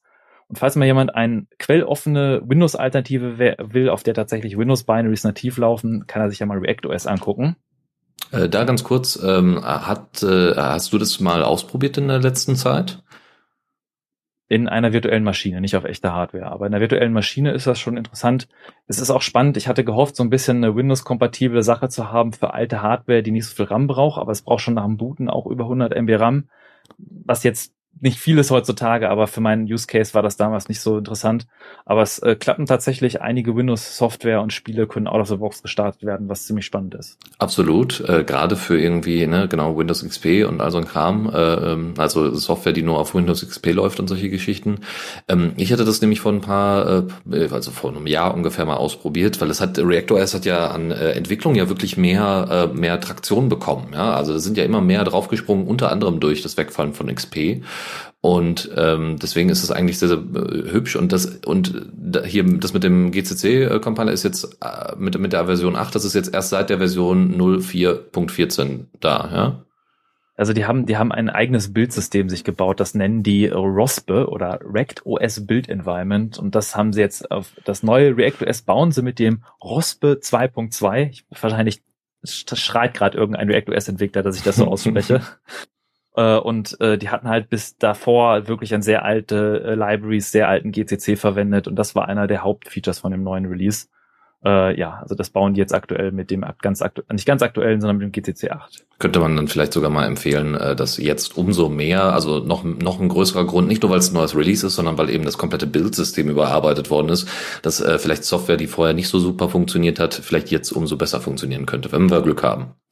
Also sie haben tatsächlich zu diesem Release keinen offiziellen Changelog rausgebracht, was ein bisschen schwieriger gemacht hat zu gucken, was sich noch alles geändert hat. Ähm, ich glaube, im Moment ist viel Fokus auf das große 0.5 Release, wo sehr viele Wünsche sind, was verschiedener Support für, für USB-Treiber und andere Sachen angeht. Ähm, da konnte ich aber noch nicht absehen, wann das jetzt stattfindet. Ähm, ich würde sagen, wenn, wenn man nicht jetzt testet, dann spätestens mit dem 0.5er Release, wenn das irgendwann mal kommt, dann ist eine gute Chance, mal sich React anzugucken. Und das letzte Betriebssystem, was ich noch mal kurz mitbringen wollte, was auch schon seit sehr lange kein Release hatte, also tatsächlich 24. März 2019 war der letzte Release von äh, Redox OS, der vorletzte Release. Und es gab jetzt gibt von Redox OS jetzt die 060, die jetzt im äh, Ende Dezember letzten Jahres äh, rauskam. Und da gibt es keine speziellen Features, sondern einfach nur Bugfixes durch die Bank. Aber es ist insofern spannend, weil dieses Betriebssystem eine komplette Neuimplementierung ist eines Betriebssystems auf Rust-Basis. Und über Rust hatten wir ja schon ein paar Mal hier gesprochen in der Linux-Launch, eine Programmiersprache, die viel auf Speichersicherheit setzt und viele Features bietet, halt äh, Sachen speichersicherer zu implementieren und einige Klassen von, von Fehlern und Sicherheitslücken konsequent durch die Sprache quasi vermeidet. Und äh, da gibt es jemanden, der hat halt äh, sich hingesetzt und hat einen kompletten Kernel in Rust geschrieben und die Userland Utilities in Rust und Treiber in Rust und ein Desktop Environment in Rust. Und es ist hoch beeindruckend, dass wirklich eine doch relativ kleine Community dahinter und der eine Entwickler schaffen schon so viel zu entwickeln. Und äh, Redux OS funktioniert. Man kann es starten, es gibt eine grafische Oberfläche, es laufen die meisten Tools und es ist äh, tatsächlich finde ich sehr spannend zu beobachten und ist natürlich für den Alltagseinsatz noch nicht unbedingt geeignet, aber ähm, finde ich auf jeden Fall spannend als Rust-Alternative zum Linux-Kernel einmal Redux OS sich anzuschauen. Äh, da hätte ich eine kurze Frage zu. Ist das, mhm. ist das Unix Redux OS? Weißt du das? Also ist das kompatibel mit, mit Tools, die man sowieso schon aus, aus, aus der Linux-Unix-Welt kennt? Also es implementiert äh, die, die, die Standard-Library und Memory Management implementiert es alles selbst, auch in Rust. Also das ist auch, das ist auch eins der großen Features gewesen, was ich gerade noch gelesen hatte, dass die, dass die letzte Version ein paar Memory Leaks hatte und der Memory Manager neu gemacht wird. Es ist also nicht glibc oder sowas da drunter läuft, sondern eine eigene Rust-Implementation, mhm. die aber, meine ich, kompatibel ist in vielen also es ist, glaube ich, es lassen sich auch POSIX-kompatible Utilities darauf laufen. Wobei, mhm, das müsste ich mhm. nochmal nachlesen, da will ich mich jetzt nicht Das wäre wär mal spannend. Äh, können wir ja vielleicht noch ein andermal nochmal drüber reden. Wunderbar. Dann würde ich sagen, kommen wir zu unserer nächsten Rubrik und zwar Newsflash.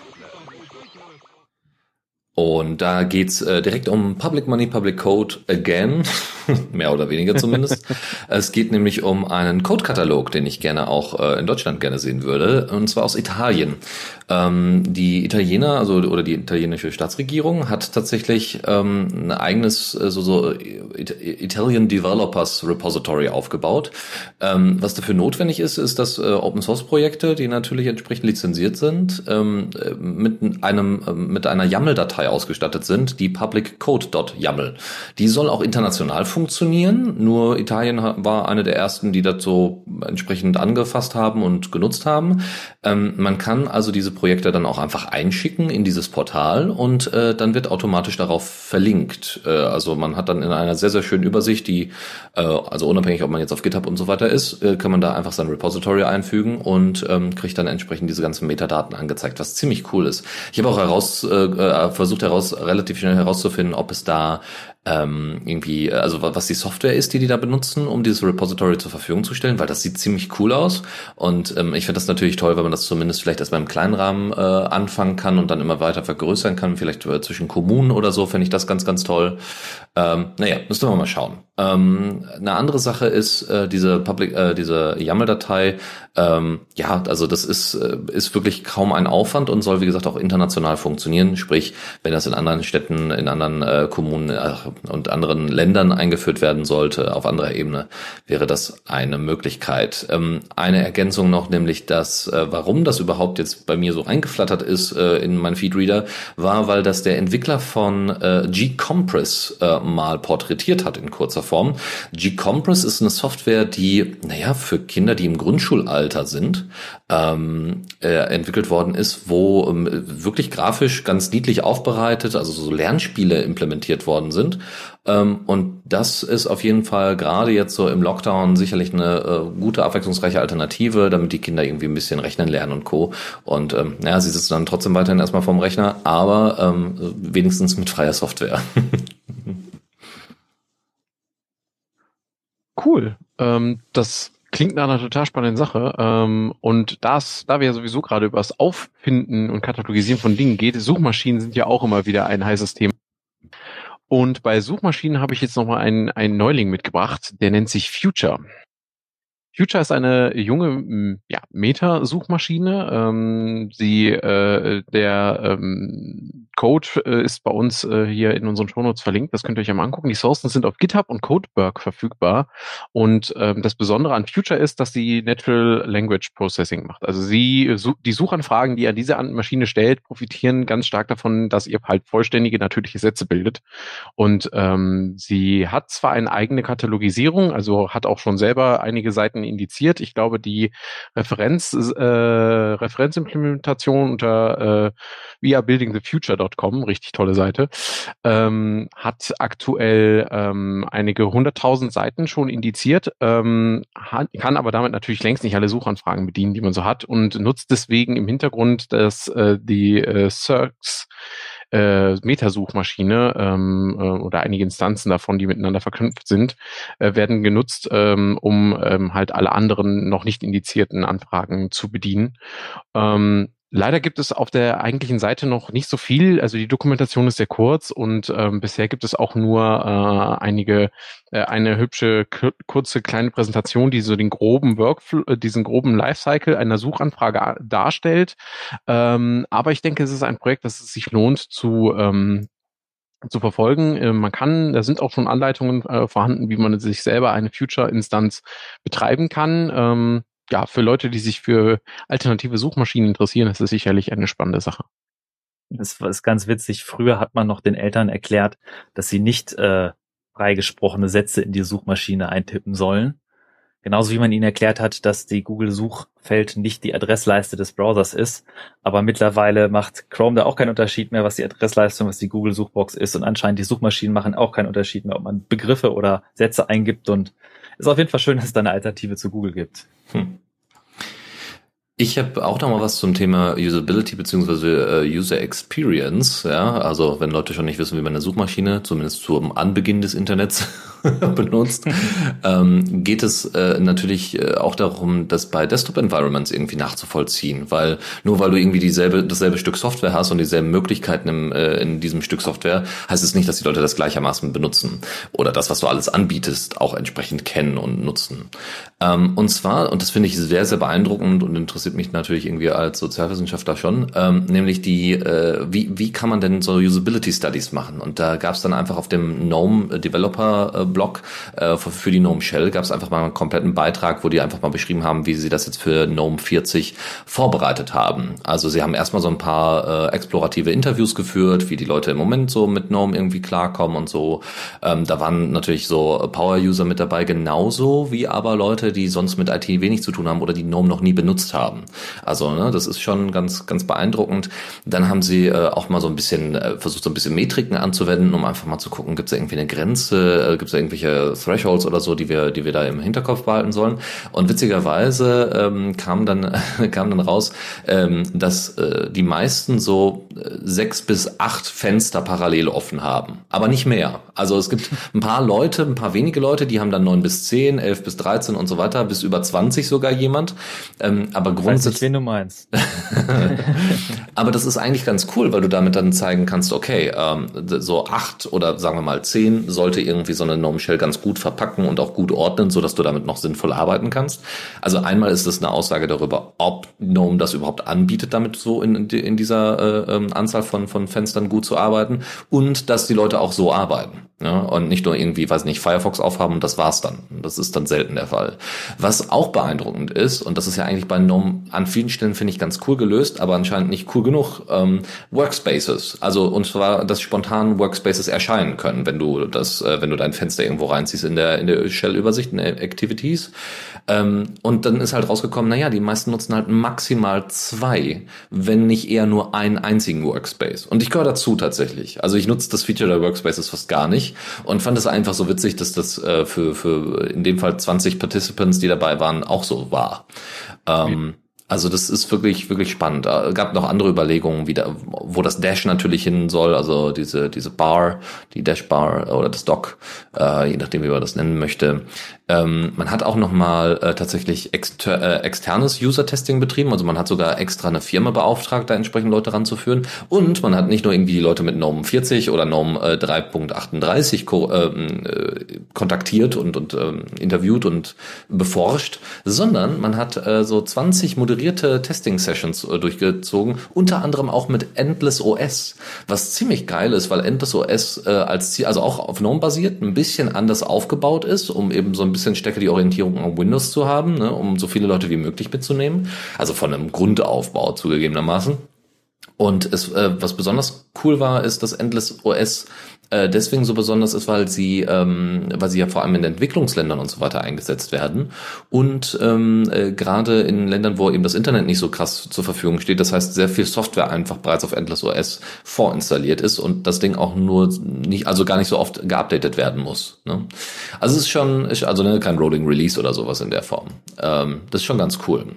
Ähm, also es ist wirklich spannend. Es gibt da natürlich auch widersprüchliche Aussagen, klar, weil jeder ja natürlich so ein bisschen seinen eigenen Stil hat.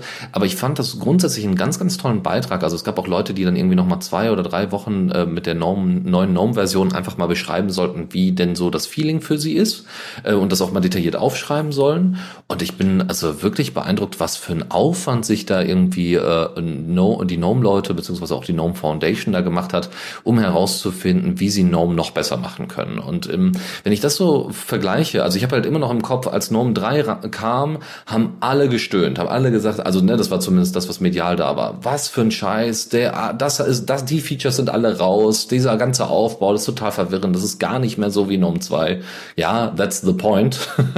und ich war ein bisschen überrascht, dass sie äh, jetzt gerade bei so einem Release, ne, also Norm ist ja schon ein bisschen älter, äh, auch Norm 3 ist schon ein bisschen älter, dass jetzt beim 40er Release nochmal richtig äh, reinhauen und sagen, hier, wir werden natürlich kein komplettes Overhaul machen, aber es werden einige Sachen nochmal eklatant anders werden mit dem 40er Release. Und das ist schön, dass sie das auf wissenschaftliche Füße stellen.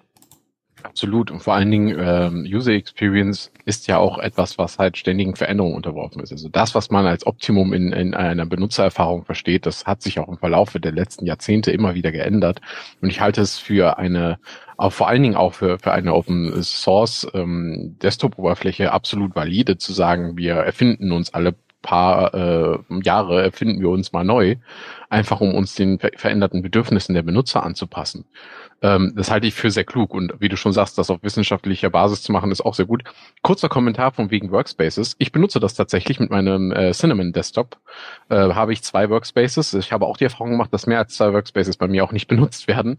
Ähm, das ist bei mir tatsächlich auch äh, einmal aufgetreten. Ähm, aber je kleiner der Bildschirm ist, desto mehr Workspaces benutze ich. Also auf meinem Laptop zum Beispiel benutze ich gern auch mal drei oder vier. Ähm, einfach weil ich äh, das Switchen zwischen den vielen Fenstern viel zu anstrengend finde mit, mit, mit das sogenannte Durchtappen. Ähm, das äh, geht mit der Tastenkombination zu dem jeweiligen Workspace sehr viel schneller, ähm, weil ich mir da eben halt die verschiedenen ja, Ansichten, die ich brauche, quasi direkt zurechtrücke. Das, äh, äh die Erfahrung habe ich so bei mir ganz persönlich gemacht, nur mal das so am Rande. Aber es braucht Disziplin und man muss sich dran erinnern, dass es die gibt. und es gibt, äh, also nur da noch den Hinweis, es gibt bereits schon Mockups, wie äh, GNOME in Zukunft aussehen soll. Ähm, ich weiß noch nicht, was ich davon halten soll. Ich bin einfach mal gespannt, wenn es rauskommt. Ähm, eine Info noch, äh, Ubuntu wird nicht auf GNOME 40 aufbauen, was ich auch für äh, sehr weise halte, zu sagen, äh, naja, das ist erstmal ein großes neues Release. Das werden wir, wir werden erstmal gucken, bis das gut abgehangen ist mit einem Point Release und dann vielleicht im, äh, im was ist denn, Oktober. Im Oktober werden wir dann schauen, ob wir das nicht schon mal vorher einbauen und mal gucken, ob uns das irgendwie gefällt. Ja, aber nicht in die LTS-Releases das direkt mit übernehmen. Und das finde ich tatsächlich sehr sinnvoll, weil tatsächlich noch um 3.8, äh, 3.38 einfach wirklich gut funktioniert. Also es ist wirklich ein solides Stück Software. Die nächste Geschichte, die ich mitgebracht habe als Newsflash, ist ein, ein etwas kontroverseres Thema. Und zwar war das vor circa zwei bis drei Wochen, dass Leute festgestellt haben, dass die neuen Raspbian-Builds für Raspberry Pi das Repository, also Repositories von Microsoft enthalten. Und äh, das ist vor allem für den äh, Visual Studio Code Editor, der ja ein sehr mächtiger Editor ist, aber es wurden halt die kompletten Repositories von Microsoft in die Repositories von Raspbian eingebunden. Was bedeutet, dass quasi Software vertraut wird und installiert werden kann und ausgeliefert werden kann durch Microsoft. Und in der Linux-Welt sind halt viele Leute, die sagen, ich würde gerne äh, wissen, was für Software auf meinem Gerät läuft und was Open Source und was nicht Open Source ist. Und es haben sich doch ein paar Leute gewundert, dass so eine Änderung gemacht wurde, ohne dass es irgendwo angekündigt wurde und haben entsprechend eine Diskussion dazu losgetreten.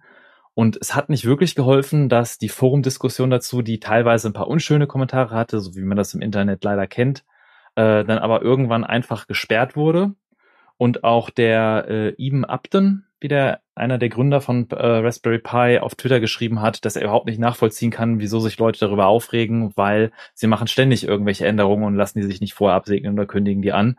Er hatte da also nicht wirklich Verständnis für gezeigt, warum manche Leute das doch nicht so cool fanden, einfach ein Microsoft Repository in ihrer Linux-Distribution zu finden. Aber ähm, so ist jetzt passiert und in unseren Shownotes haben wir auch einen Reddit-Thread dazu verlinkt, in dem es sehr viel, eine sehr interessante Diskussion dazu gab, wer das mal nachlesen möchte. Ein weiteres Thema, das ich hatte bei den äh, Neues aus dem Repository, die letzten Sendungen durchaus paar Mal durchaus paar Mal äh, äh, über Sync berichtet, was eine Implementierung von OpenGL basierend auf Vulkan ist. Und ich habe es mir gespart, die neuen Releases in den Neues aus dem Repo aufzuzählen, weil der Mike Blumenkra Blumenkranz, der Entwickler, ist irgendwie gerade total drauf und haut da ein Feature und Release nach dem anderen raus. Es ist einfach total Wahnsinn, was die letzten Wochen, Monate passiert. Ähm, der wird ja von Valve gesponsert und ähm, er, er baut da wirklich an allen Features, an allen Ecken massiv weiter und hat dann auch festgestellt, dass, obwohl er ein paar Sachen von OpenGL 4 unterstützt, äh, einige Spiele das Kompatibilitätslevel OpenGL 3 gar nicht haben wollen. Also hat er das Kompatibilitätslevel einfach mal auf OpenGL 4.6 gesetzt. Also es ist ein Treiber, der jetzt gerade OpenGL 4.6 unterstützt. Nicht vollständig, es fehlen noch ein paar Sachen. Also einige Spiele crashen noch einfach, aber er testet zum Beispiel gerade mit äh, Wolfenstein The New Order und das, das startet schon und er hat wirklich im Wochentakt hat er neue Blogposts, wo wieder neue Performance-Optimierungen, neue Features implementiert werden. Das ist einfach Wahnsinn zuzusehen, wie schnell sich das da entwickelt. Ähm, da gibt's auch noch eine, eine nette Seite, mesamatrix.net heißt die, das haben wir in den Shownotes verlinkt. Die haben dann auch auflistet, welche Treiber von Mesa, welche Features, welche OpenGL-Level unterstützen. Und ähm, es ist, da passiert gerade wirklich viel, auch gerade mit dem nächsten Mesa 21 Release. Und wen das interessiert, kann ja mal in den Shownotes auf den Link klicken und sich das anschauen. Gut, dann kommen wir mal zur Zockerecke. Ja, und diese Rubrik äh, meistere ich heute mit euch mit zwei kurzen Punkten ganz alleine. Ähm, ich habe euch zwei Themen mitgebracht und das erste davon ist äh, ein altbekanntes, das zweite davon äh, ein, wen ein weniger von uns äh, bedientes, aber trotzdem habe ich es mal aufgenommen. Und zwar in meinem ersten äh, Thema geht es um Mindtest. Äh, das wurde jetzt mit einem, äh, da gibt es jetzt einen neuen Release-Candidate für die Version 5.4 und für all diejenigen, die schon immer gesagt haben, ach Mensch, Mindtest, ja, das ist ja alles schon gut, aber hier Modding und so so weiter. Man muss das doch irgendwie aufbauen können und so weiter. Und das ist alles nicht so super unterstützt. Das ändert sich jetzt mit der kommenden äh, meiner äh, Version 5.4. Und zwar werden jetzt Mod-Abhängigkeiten, also der Mod-Support ist allgemein verbessert worden und äh, wichtiger Punkt davon ist, dass Mod-Abhängigkeiten nun aufgelöst werden. Das heißt, ähnlich wie ihr das von eurem äh, favorisierten Paketmanager kennt, sagt er euch nicht nur, wie das Programm heißt und wie, wie ihr das installieren könnt, sondern er schaut auch direkt, was braucht denn dieses Programm für Bibliotheken oder andere Programme, um richtig zu funktionieren. Und genau das soll mein Test jetzt in Zukunft auch machen. Das heißt, wenn eine Mod auf einer anderen aufbaut und diese benötigt, dann ähm, wird mein Test äh, automatisch diese ganzen Mods in, in eine Download-Queue packen und für euch nach und nach installieren, sodass ihr eben halt keine Probleme bekommt, wenn ihr eine Mod in, in mein Test verwendet. Ähm, außerdem kommt noch eine Update-All-Funktion hinzu, die euch also auch dann bequem alle äh, Abhängigkeiten, die ihr habt, up-to-date hält. Ähm, und äh, ja, das ist, wie gesagt, bisher der Release-Candidate. Ähm, ist also noch nicht draußen, äh, kann sich aber schon lohnen, sich das anzuschauen. Äh, wir haben den gamingonlinux.com Artikel zu diesem Thema in unseren Shownotes verlinkt. Das zweite Thema ist ein persönliches meinerseits. Auch hier äh, danke nochmal an äh, Liam Dave von äh, Gaming on Linux. Ähm, und zwar hat das Wikinger Survival Game Valheim jetzt endlich den Early Access geschafft oder wie sie es ausdrücken, war Odin endlich zufrieden. Und ähm, das wurde jetzt auf Steam veröffentlicht. Äh, eigentlich ist äh, Valheim ein proprietäres Spiel und deswegen würde ich es hier an sich nicht erwähnen. Allerdings äh, hat sich der Entwickler beziehungsweise das inzwischen darum herum entstandene Entwicklerstudio äh, sehr dadurch hervorgetan, dass sie Linux First entwickeln. Das heißt, äh, der, der Hauptentwickler des Spiels verwendet tatsächlich ähm, Linux äh, zu programmieren und auch zum Bauen des Spiels und also ist das Spiel quasi komplett mit Linux im Gedanken entwickelt worden und ähm, profitiert also sehr von freier und quelloffener Software. Ähm, es hat sich auch seit dem Early Access Release am Anfang dieses Monats auch schon einiges getan. Es ist über drei Millionen Mal verkauft worden. Ähm, es soll auch noch auf andere Plattformen kommen. Ähm, das ist wohl geplant, aber es ist bisher noch nicht, soweit ich weiß, absehbar, wann es zum Beispiel auf Good Old Games oder auf anderen Plattformen erscheint. Nichtsdestotrotz ein, von mir ein Daumen hoch dafür, dass es endlich mal released ist und dass es sich die Entwicklung nach wie vor ähm, in einem rasenden Tempo äh, ja darstellt. Und ähm, wer sich äh, schon immer mal mit einem äh, hübschen kleinen Spiel, das äh, Linux im Gedanken hat, beschäftigen wollte, dem kann ich das nur empfehlen. Ja, das kann man nur zusammenfassen mit dem Wort What the fuck? Also erstmal, ne, dass äh, Games ähm, zumindest teilweise unter Linux entwickelt werden, ist jetzt nicht so was Neues, aber dass es primär unter Linux entwickelt wird und dann auch als allererstes unter Linux released wird, das kenne ich sonst nur von irgendwelchen kleinen Indie-Spielen. Ich meine, da wird ja jetzt, äh, das ist ja auch ange, äh, anklingen lassen, ne, dass es einen Kernentwickler gibt und alle sich da so ein bisschen drum rumscharen und da jetzt ein eigenes Entwicklerstudio äh, zugebaut haben. Aber dass es drei Millionen Mal schon runtergeladen worden ist und tatsächlich ist es in meiner, in meiner Wahrnehmung auch wahnsinnig oft aufgetaucht. Ähm, das heißt, es muss auch wirklich irgendwie schon mal ein bisschen Verbreitung gehabt haben mhm. und äh, äh, da, also das muss ja dann auch, also das sah auch optisch wirklich beeindruckend aus. Ähm, deswegen bin ich mal sehr gespannt, äh, wie das so weiterlaufen wird. Leider hat ähm, haben solche Details leider äh, meistens, also wie die Spiele entstanden sind, ähm, meistens nicht so ein ähm, nicht so ein Impact darauf, ob die Nutzer sich dann entsprechend anpassen, sondern du nimmst das, was am convenientsten ist. Und wenn das Ding auf der PS3 oder auf der Xbox einfach irgendwie als äh, ne, Titel zur Verfügung steht oder auf Steam, wo du es halt immer bekommen kannst so ungefähr, dann nutzen die Leute das, ähm, ja. auch auf einer Windows-Maschine so ungefähr. Da, dazu kann ich äh, übrigens noch ein bisschen Hintergrund zu geben, wie, wie das entstanden ist. Das ist ursprünglich über, ähm, über Indie, über eine äh, Indie-Plattform äh, ist das verbreitet worden. Da gibt es auch eine Alpha. Die wurde immer äh, als erstes mit Linux, äh, da wurden immer zuerst Linux-Binaries quasi rausgehauen und äh, die ähm, äh, hat zwar immer quasi zeitgleich auch äh, das Ganze ähm, für, für Windows und so weiter und auch für macOS zur Verfügung gestellt, aber man hat schon gemerkt, und er hat das auch immer wieder betont, wie sehr er es liebt, eben halt unter Linux zu entwickeln. Und äh, ich fand immer das sehr sympathisch. Also insofern, ähm, ja. auch wenn es nicht free und open source ist, äh, es tatsächlich proprietäres Spiel ist, ähm, ist es dennoch immer noch eines meiner Favoriten.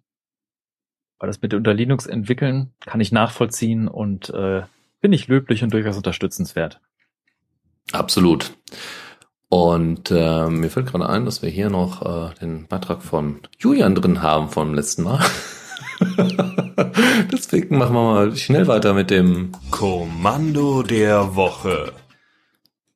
Und da habe ich euch was Schönes mitgebracht. Äh, wenn ihr also entwickelt, was wir gerade schon hatten, und ihr euch Git-Diffs anguckt, das ist natürlich üblicherweise auf irgendwie einer Plattform wie GitLab oder in seiner Entwicklungsumgebung, da werden die schön grafisch aufbereitet. Wenn man mal auf der Konsole unterwegs ist und sich da ein Git-Diff anguckt, äh, ist das noch eine etwas einfache Patch-Darstellung. Und da gibt es ein kleines Kommandozeilen-Utility geschrieben in Rust von einem Dan Davison, das heißt Git Delta welches ähm, äh, quasi als Diff-Utility in Git konfiguriert werden kann und einem auf der Konsole dann solche Convenience-Features bietet, wie Syntax-Highlighting für verschiedene Sprachen, ähm, dass die Changes innerhalb der Zeile ge gehighlightet werden, wie man das halt von GitDev oder so kennt, Side-by-Side-View von mehreren Dateien, diverse Key-Bindings etc. Ist ein schön praktisches Tool, wenn man mal auf der Kommandozeile mit Git arbeitet. Wunderbar, sehr schön. Ich habe auch vor kurzem mal wieder äh, ähm, einige PeerTube-Instanzen für mich entdeckt und ähm, da war auch einfach nochmal so eine ganz standardmäßige Einführung in Git und auch in Gopher und andere Sachen und es war einfach mal spannend, äh, nochmal die Sachen wirklich so von Grund auf einfach mal verfolgen zu können und das ist schön, wenn man dann immer wieder mal ein paar schöne Ergänzungs-, äh, also ein paar Tools hat, die da ganz gut die Arbeit ergänzen und vereinfachen können. Tipps und Tricks. Und äh, hier übernehme ich wieder das Ruder äh, mit meinen mit den ersten drei Themen. Und zwar äh, habe ich euch mitgebracht einmal das äh, äh, Nitter Frontend. Das ist ein leichtgewichtiges, leichtgewichtiges, Entschuldigung, Twitter Frontend. Es ist self-hostable und äh, hat äh, zum Ziel, ähm, die äh, große äh, ja, Werbemaschinerie auf Twitter äh, ein bisschen im Zaum zu halten. Denn dieses Frontend verhindert äh, das Tracking durch Twitter über eure IP oder über äh, JavaScript, äh, JavaScripte.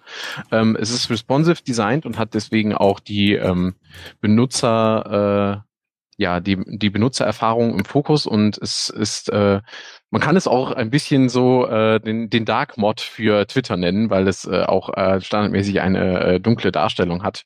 Ähm, sieht aber wirklich toll aus und äh, ihr könnt einfach äh, jeden, äh, wenn ihr eine favorisierte Nitter-Instanz äh, habt, einfach eine ähm, einfach euren Twitter-Link, äh, einen Twitter-Link, den ihr bekommen habt, nehmen, äh, den twitter.com durch die URL des äh, Nitter, äh, des Nitter-Hosts ersetzen und schon habt ihr eine wunderbare Darstellung. Ah ja, es gibt dafür ähm, übrigens auch mehrere Add-ons und Erweiterungen auch für Android-Telefone. Also einmal gibt es äh, das Add-on für Firefox Privacy Redirect, weil es gibt nicht nur Nitter, sondern es gibt ganz viele andere Interfaces für andere sehr, sehr bekannte äh, äh, Social-Media-Instanzen. Also es gibt äh, Nitter Redirects, Invidious äh, ist für äh, YouTube eigentlich angedacht. Äh, Bibli mhm. Bibliogram ist angedacht für äh, Instagram. Ähm, es gibt OpenStreetMap Redirects, was ich besonders geil finde, weil tatsächlich jedes Mal, wenn mir jemand einen Google Maps Link schickt, muss ich, also muss ich gucken, dass ich es irgendwie hinkriege, ohne Google aufzurufen, mhm. weil das bei mir im Browser geblockt ist, äh, dann OpenStreetMap aufzumachen. Und es gibt sogar noch äh, Reddit Redirects und neu dazu gekommen sind Search Engine Redirects. Verlinken wir alles mit dazu. Also man kann echt eine Menge machen, nur also ich habe jetzt bei äh, bei Reddit hat das nicht so ganz funktioniert. Das ist auch wieder so eine kann man auch wieder eine Custom Instanz und so weiter angeben. Und was haben wir noch? Ähm, genau, es gibt auf dem, auf, äh, im F-Droid Store, da muss ich jetzt mal ganz schnell schauen, im F-Droid Store gibt es da ebenfalls nochmal ähm, Software, die man da nutzen kann. Ähm, nämlich gibt es da sowas wie äh, so Link-Erweiterer. Also das heißt, wenn ihr auf den Link in irgendeiner App dazu klickt, dann werdet ihr entsprechend äh, direkt weitergeleitet von dem Twitter-Link direkt zu dem, also ohne dass du Twitter aufrufst, entsprechend äh, zu dem ähm, äh, zu der Nitter-Instanz, die du da ausgewählt hast. Das funktioniert überraschend gut, muss man tatsächlich sagen, und kann ich wirklich nur jedem empfehlen, der einfach seinen äh, Digital Footprint so ein bisschen minimieren möchte. Ja, echt spannend. Danke, dass du es mitgebracht hast. Natürlich muss man berücksichtigen, dass auch diese alternativen Instanzen äh, von irgendwem betrieben werden und man sein Digital Footprint noch am besten machen kann, wenn man vielleicht selbst so eine Instanz hostet.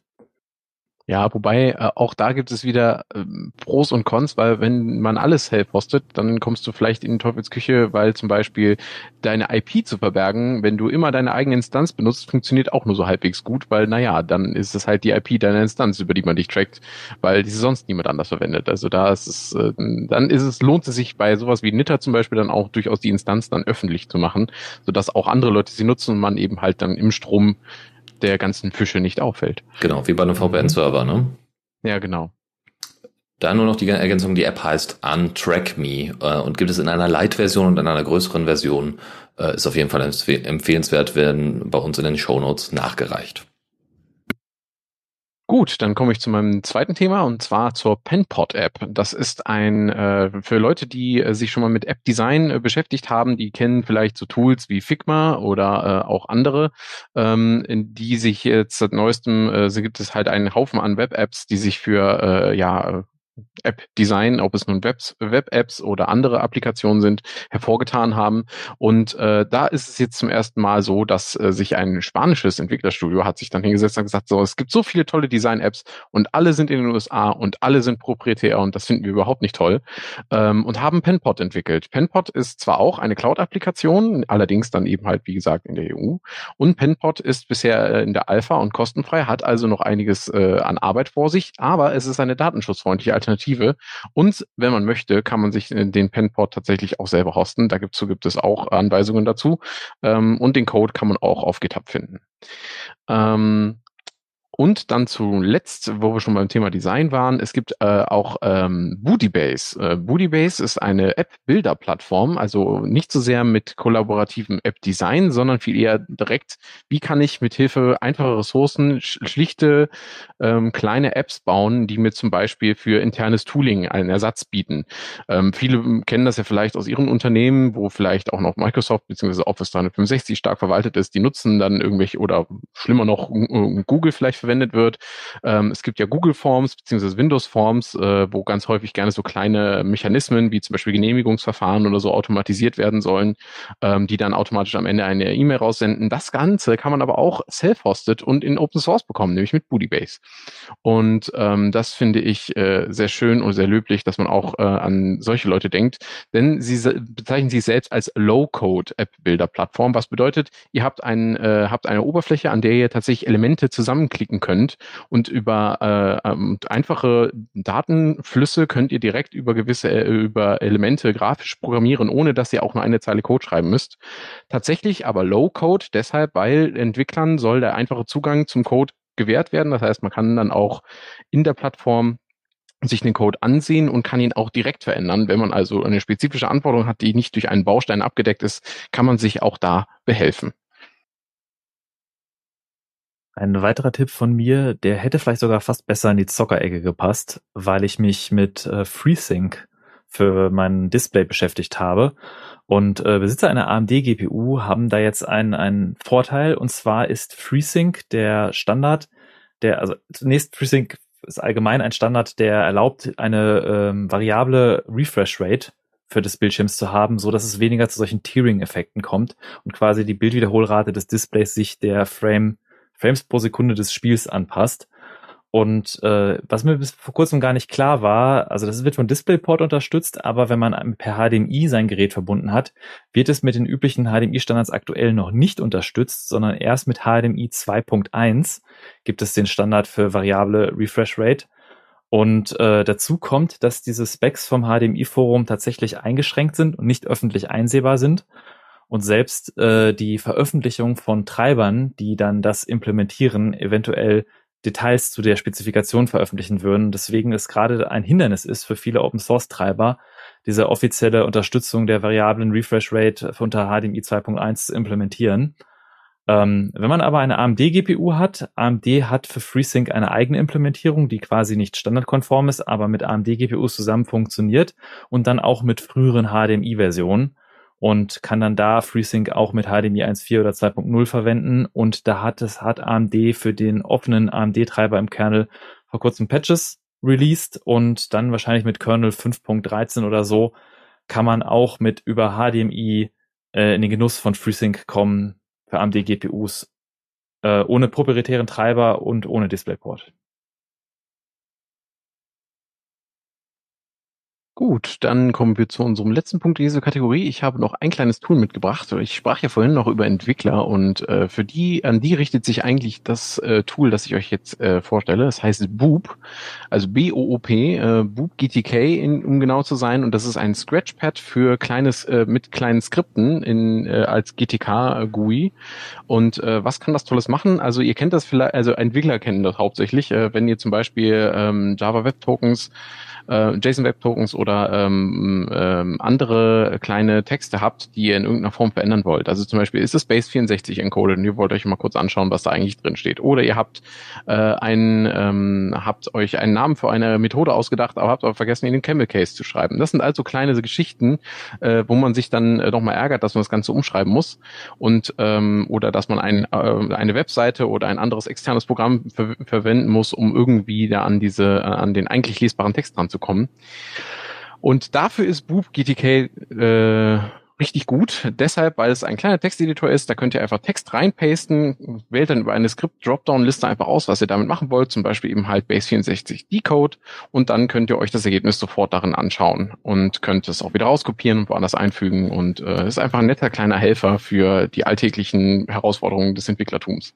Ich find's super. Also es ist äh, ein total easy Tool, aber ne, wenn ich äh, auf Reddit zum 15.000. Mal in dem Bereich Open Source äh, die neueste Notizen-App sehe, kriege ich einen Hals. ähm, aber wenn ich, äh, ne, so von wegen, ich habe auch einen Editor gebaut, ja, das, darauf hat niemand gewartet. Aber auf das Ding tatsächlich schon. Ähm, weil das ist wirklich abgefahren, finde ich. Äh, es ist total simpel, aber es ist äh, genau deswegen so toll, weil man einfach mit einer Tastenkombination da entsprechend seine Funktion dann direkt abrufen kann. Es ist genauso easy, wie es sein soll. Und es hat mich total daran erinnert, dass man äh, damit super CTFs machen kann. Also mal eben schnell irgendwie Sachen encodieren und irgendwie anders um, umsetzen. Also es ist ein super Tool, um relativ fix bei äh, Capture the Flag äh, äh, Spielen mit dabei zu sein. Also äh, das äh, mal so eine Empfehlung. Gehört jetzt zum Werkzeuggürtel mit dazu. Gut, damit sind wir am Ende unserer äh, äh, langen, langen Sendung Richtig, anderthalb Stunden hatten wir wieder. Ja, und also gepackt mit Informationen, spannend war's und äh, es hat mich wieder mal gefreut, dass wir das mal wieder in so äh, erfrischender Art und Weise umsetzen konnten. Diesmal glaube ich auch mit weniger Störgeräuschen als die letzten, letzten paar Sessions. Und ich hoffe, dass das äh, erstmal so anhält, die Qualität. Ähm, wenn ihr irgendwelche Fragen habt, äh, liebe HörerInnen, äh, dann äh, schickt uns doch einfach mal einen Kommentar an kommentar at the, uh, the Radio CC äh, per Mail oder äh, wir sind zwischendurch auf meinem IRC während der Sendung oder ähm, ja, ich glaube, das auf sind erst The Radio CC gibt's auch einen Kommentarbereich. Absolut, genau. Wenn ihr da, da habt ihr also unter äh, rec, also rec.theradiocc, findet ihr ähm, natürlich alle Folgen, auch die RSS-Feeds auf der rechten Seite, wenn ihr auf die Linux Lounge oben geht und dann rechts äh, in die RSS-Feeds geht. Und ähm, was könnt ihr noch machen? Ja, genau. Ja, auf Antennapod sind wir zu finden. Ja, stimmt, genau. Stimmt, inzwischen äh, haben wir mal versucht, ein bisschen mehr Verbreitung als Ziel zu haben. Und ich hoffe, dass einige Leute äh, da äh, uns entweder wiederentdeckt haben. Ähm, auf Twitter sind wir mit äh, dem Radio CC Account auch. Das heißt, ihr kriegt da immer die entsprechende Ankündigung, wann die nächste Sendung ist. Manchmal auch etwas kurzfristig. Wir haben jetzt in der Vergangenheit immer so das Ziel gehabt, immer am Sonntag um 17 Uhr zu streamen. Das heißt, immer jede Woche. Wir, also nicht jede Woche, um Gottes Willen, jeden Monat. Und ähm, äh, ihr kriegt aber immer noch die Ankündigung entsprechend vorher und äh, wir hoffen dann, dass ihr ja. dann auch gerne live mit dabei bleiben wollt. Es wäre doch auch mal ein Ziel, jede Woche versuchen, eine Sendung nein. zu machen. Nee, nee, nein, nein. Das, äh, also ich äh, kenne noch die Zeit damals, ja. Und äh, wie soll ich sagen, ich hatte damals viel Zeit, die ich jetzt nicht mehr habe. Und äh, wenn ich so überlege, was unsere Vorbereitung inzwischen äh, äh, dauert, das sind alles so Sachen, die natürlich jetzt nicht so viele von euch, liebe HörerInnen, entsprechend mitbekommen. Aber das, ähm, es macht schon Aufwand. Also das wirkt jetzt so, als würden wir hier einfach was runterquatschen, aber wir, wir äh, schauen uns und auf den unterschiedlichsten Plattformen und Blogs entsprechend die ganzen Beiträge an und und und.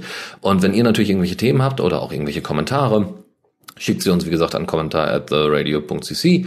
Und äh, eine Info noch, genau, Kommentare könnt ihr übrigens selber auch nicht nur in WordPress schreiben, sondern auch eben bei unserem Podcast-Portal. Da könnt ihr wiederum auch sogar einen einzelnen ähm, einzelne äh, Audio, also Zeitangabe mit dabei packen. Ähm, das ist ganz nett, äh, funktioniert ganz ähnlich wie auf Soundcloud.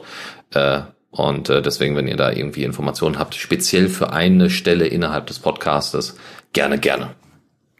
Wir lesen sogar während der Sendung live den Chat und wenn da Fragen gestellt werden, wie jetzt zum Beispiel gerade jemand gefragt hat, wie hieß nochmal das letzte Tool, kann man das auch mal eben nachreichen. Und zwar war das Boop GTK. B-O-O-P-GTK. Aber das ist alles noch weiter in den Show Notes zu lesen, die wir natürlich auch nach der Sendung veröffentlichen werden. Und ich glaube, unsere nächste Sendung haben wir, ich weiß nicht, ob wir den Termin schon festgemacht haben, aber es wird auch wieder in einem Monat, wieder an einem Sonntag sein. Und äh, wie Dennis bereits am Anfang angekündigt hat äh, und ich auch angeteasert habe, vielleicht in einem etwas anderen Format. Und zwar werden wir vielleicht ein paar Gäste zu Besuch haben, äh, gerade zu dem Thema Freenet und äh, wir werden es dann auf Twitter ankündigen und seid gespannt. Dazu noch der nächste Termin, den hat man uns tatsächlich schon festgelegt. Das ist der 14. März um 17 Uhr. Das ist auch, glaube ich, wieder ein Sonntag. Ja, ist ein Sonntag. Ja, wenn das nicht äh, irgendwie Strahlkraft hat, wie gut wir auf diese explizite Sendung hier vorbereitet waren, dann weiß ich auch nicht. Ähm, Nochmal danke an euch beiden, dass wir das machen konnten. Hat richtig Spaß gemacht. Ja, danke auch an dich. Das war echt mal wieder. Ach, ich, wie gesagt, ich habe wieder ein Grinsen im Gesicht. und ähm, immer wieder eine Freude mit euch. Genau. Und dann würde ich auch an unsere HörerInnen äh, sagen: Herzlichen Dank fürs Zuhören und äh, bis in einem Monat. genau, macht es gut. Bis denn. Tschüss.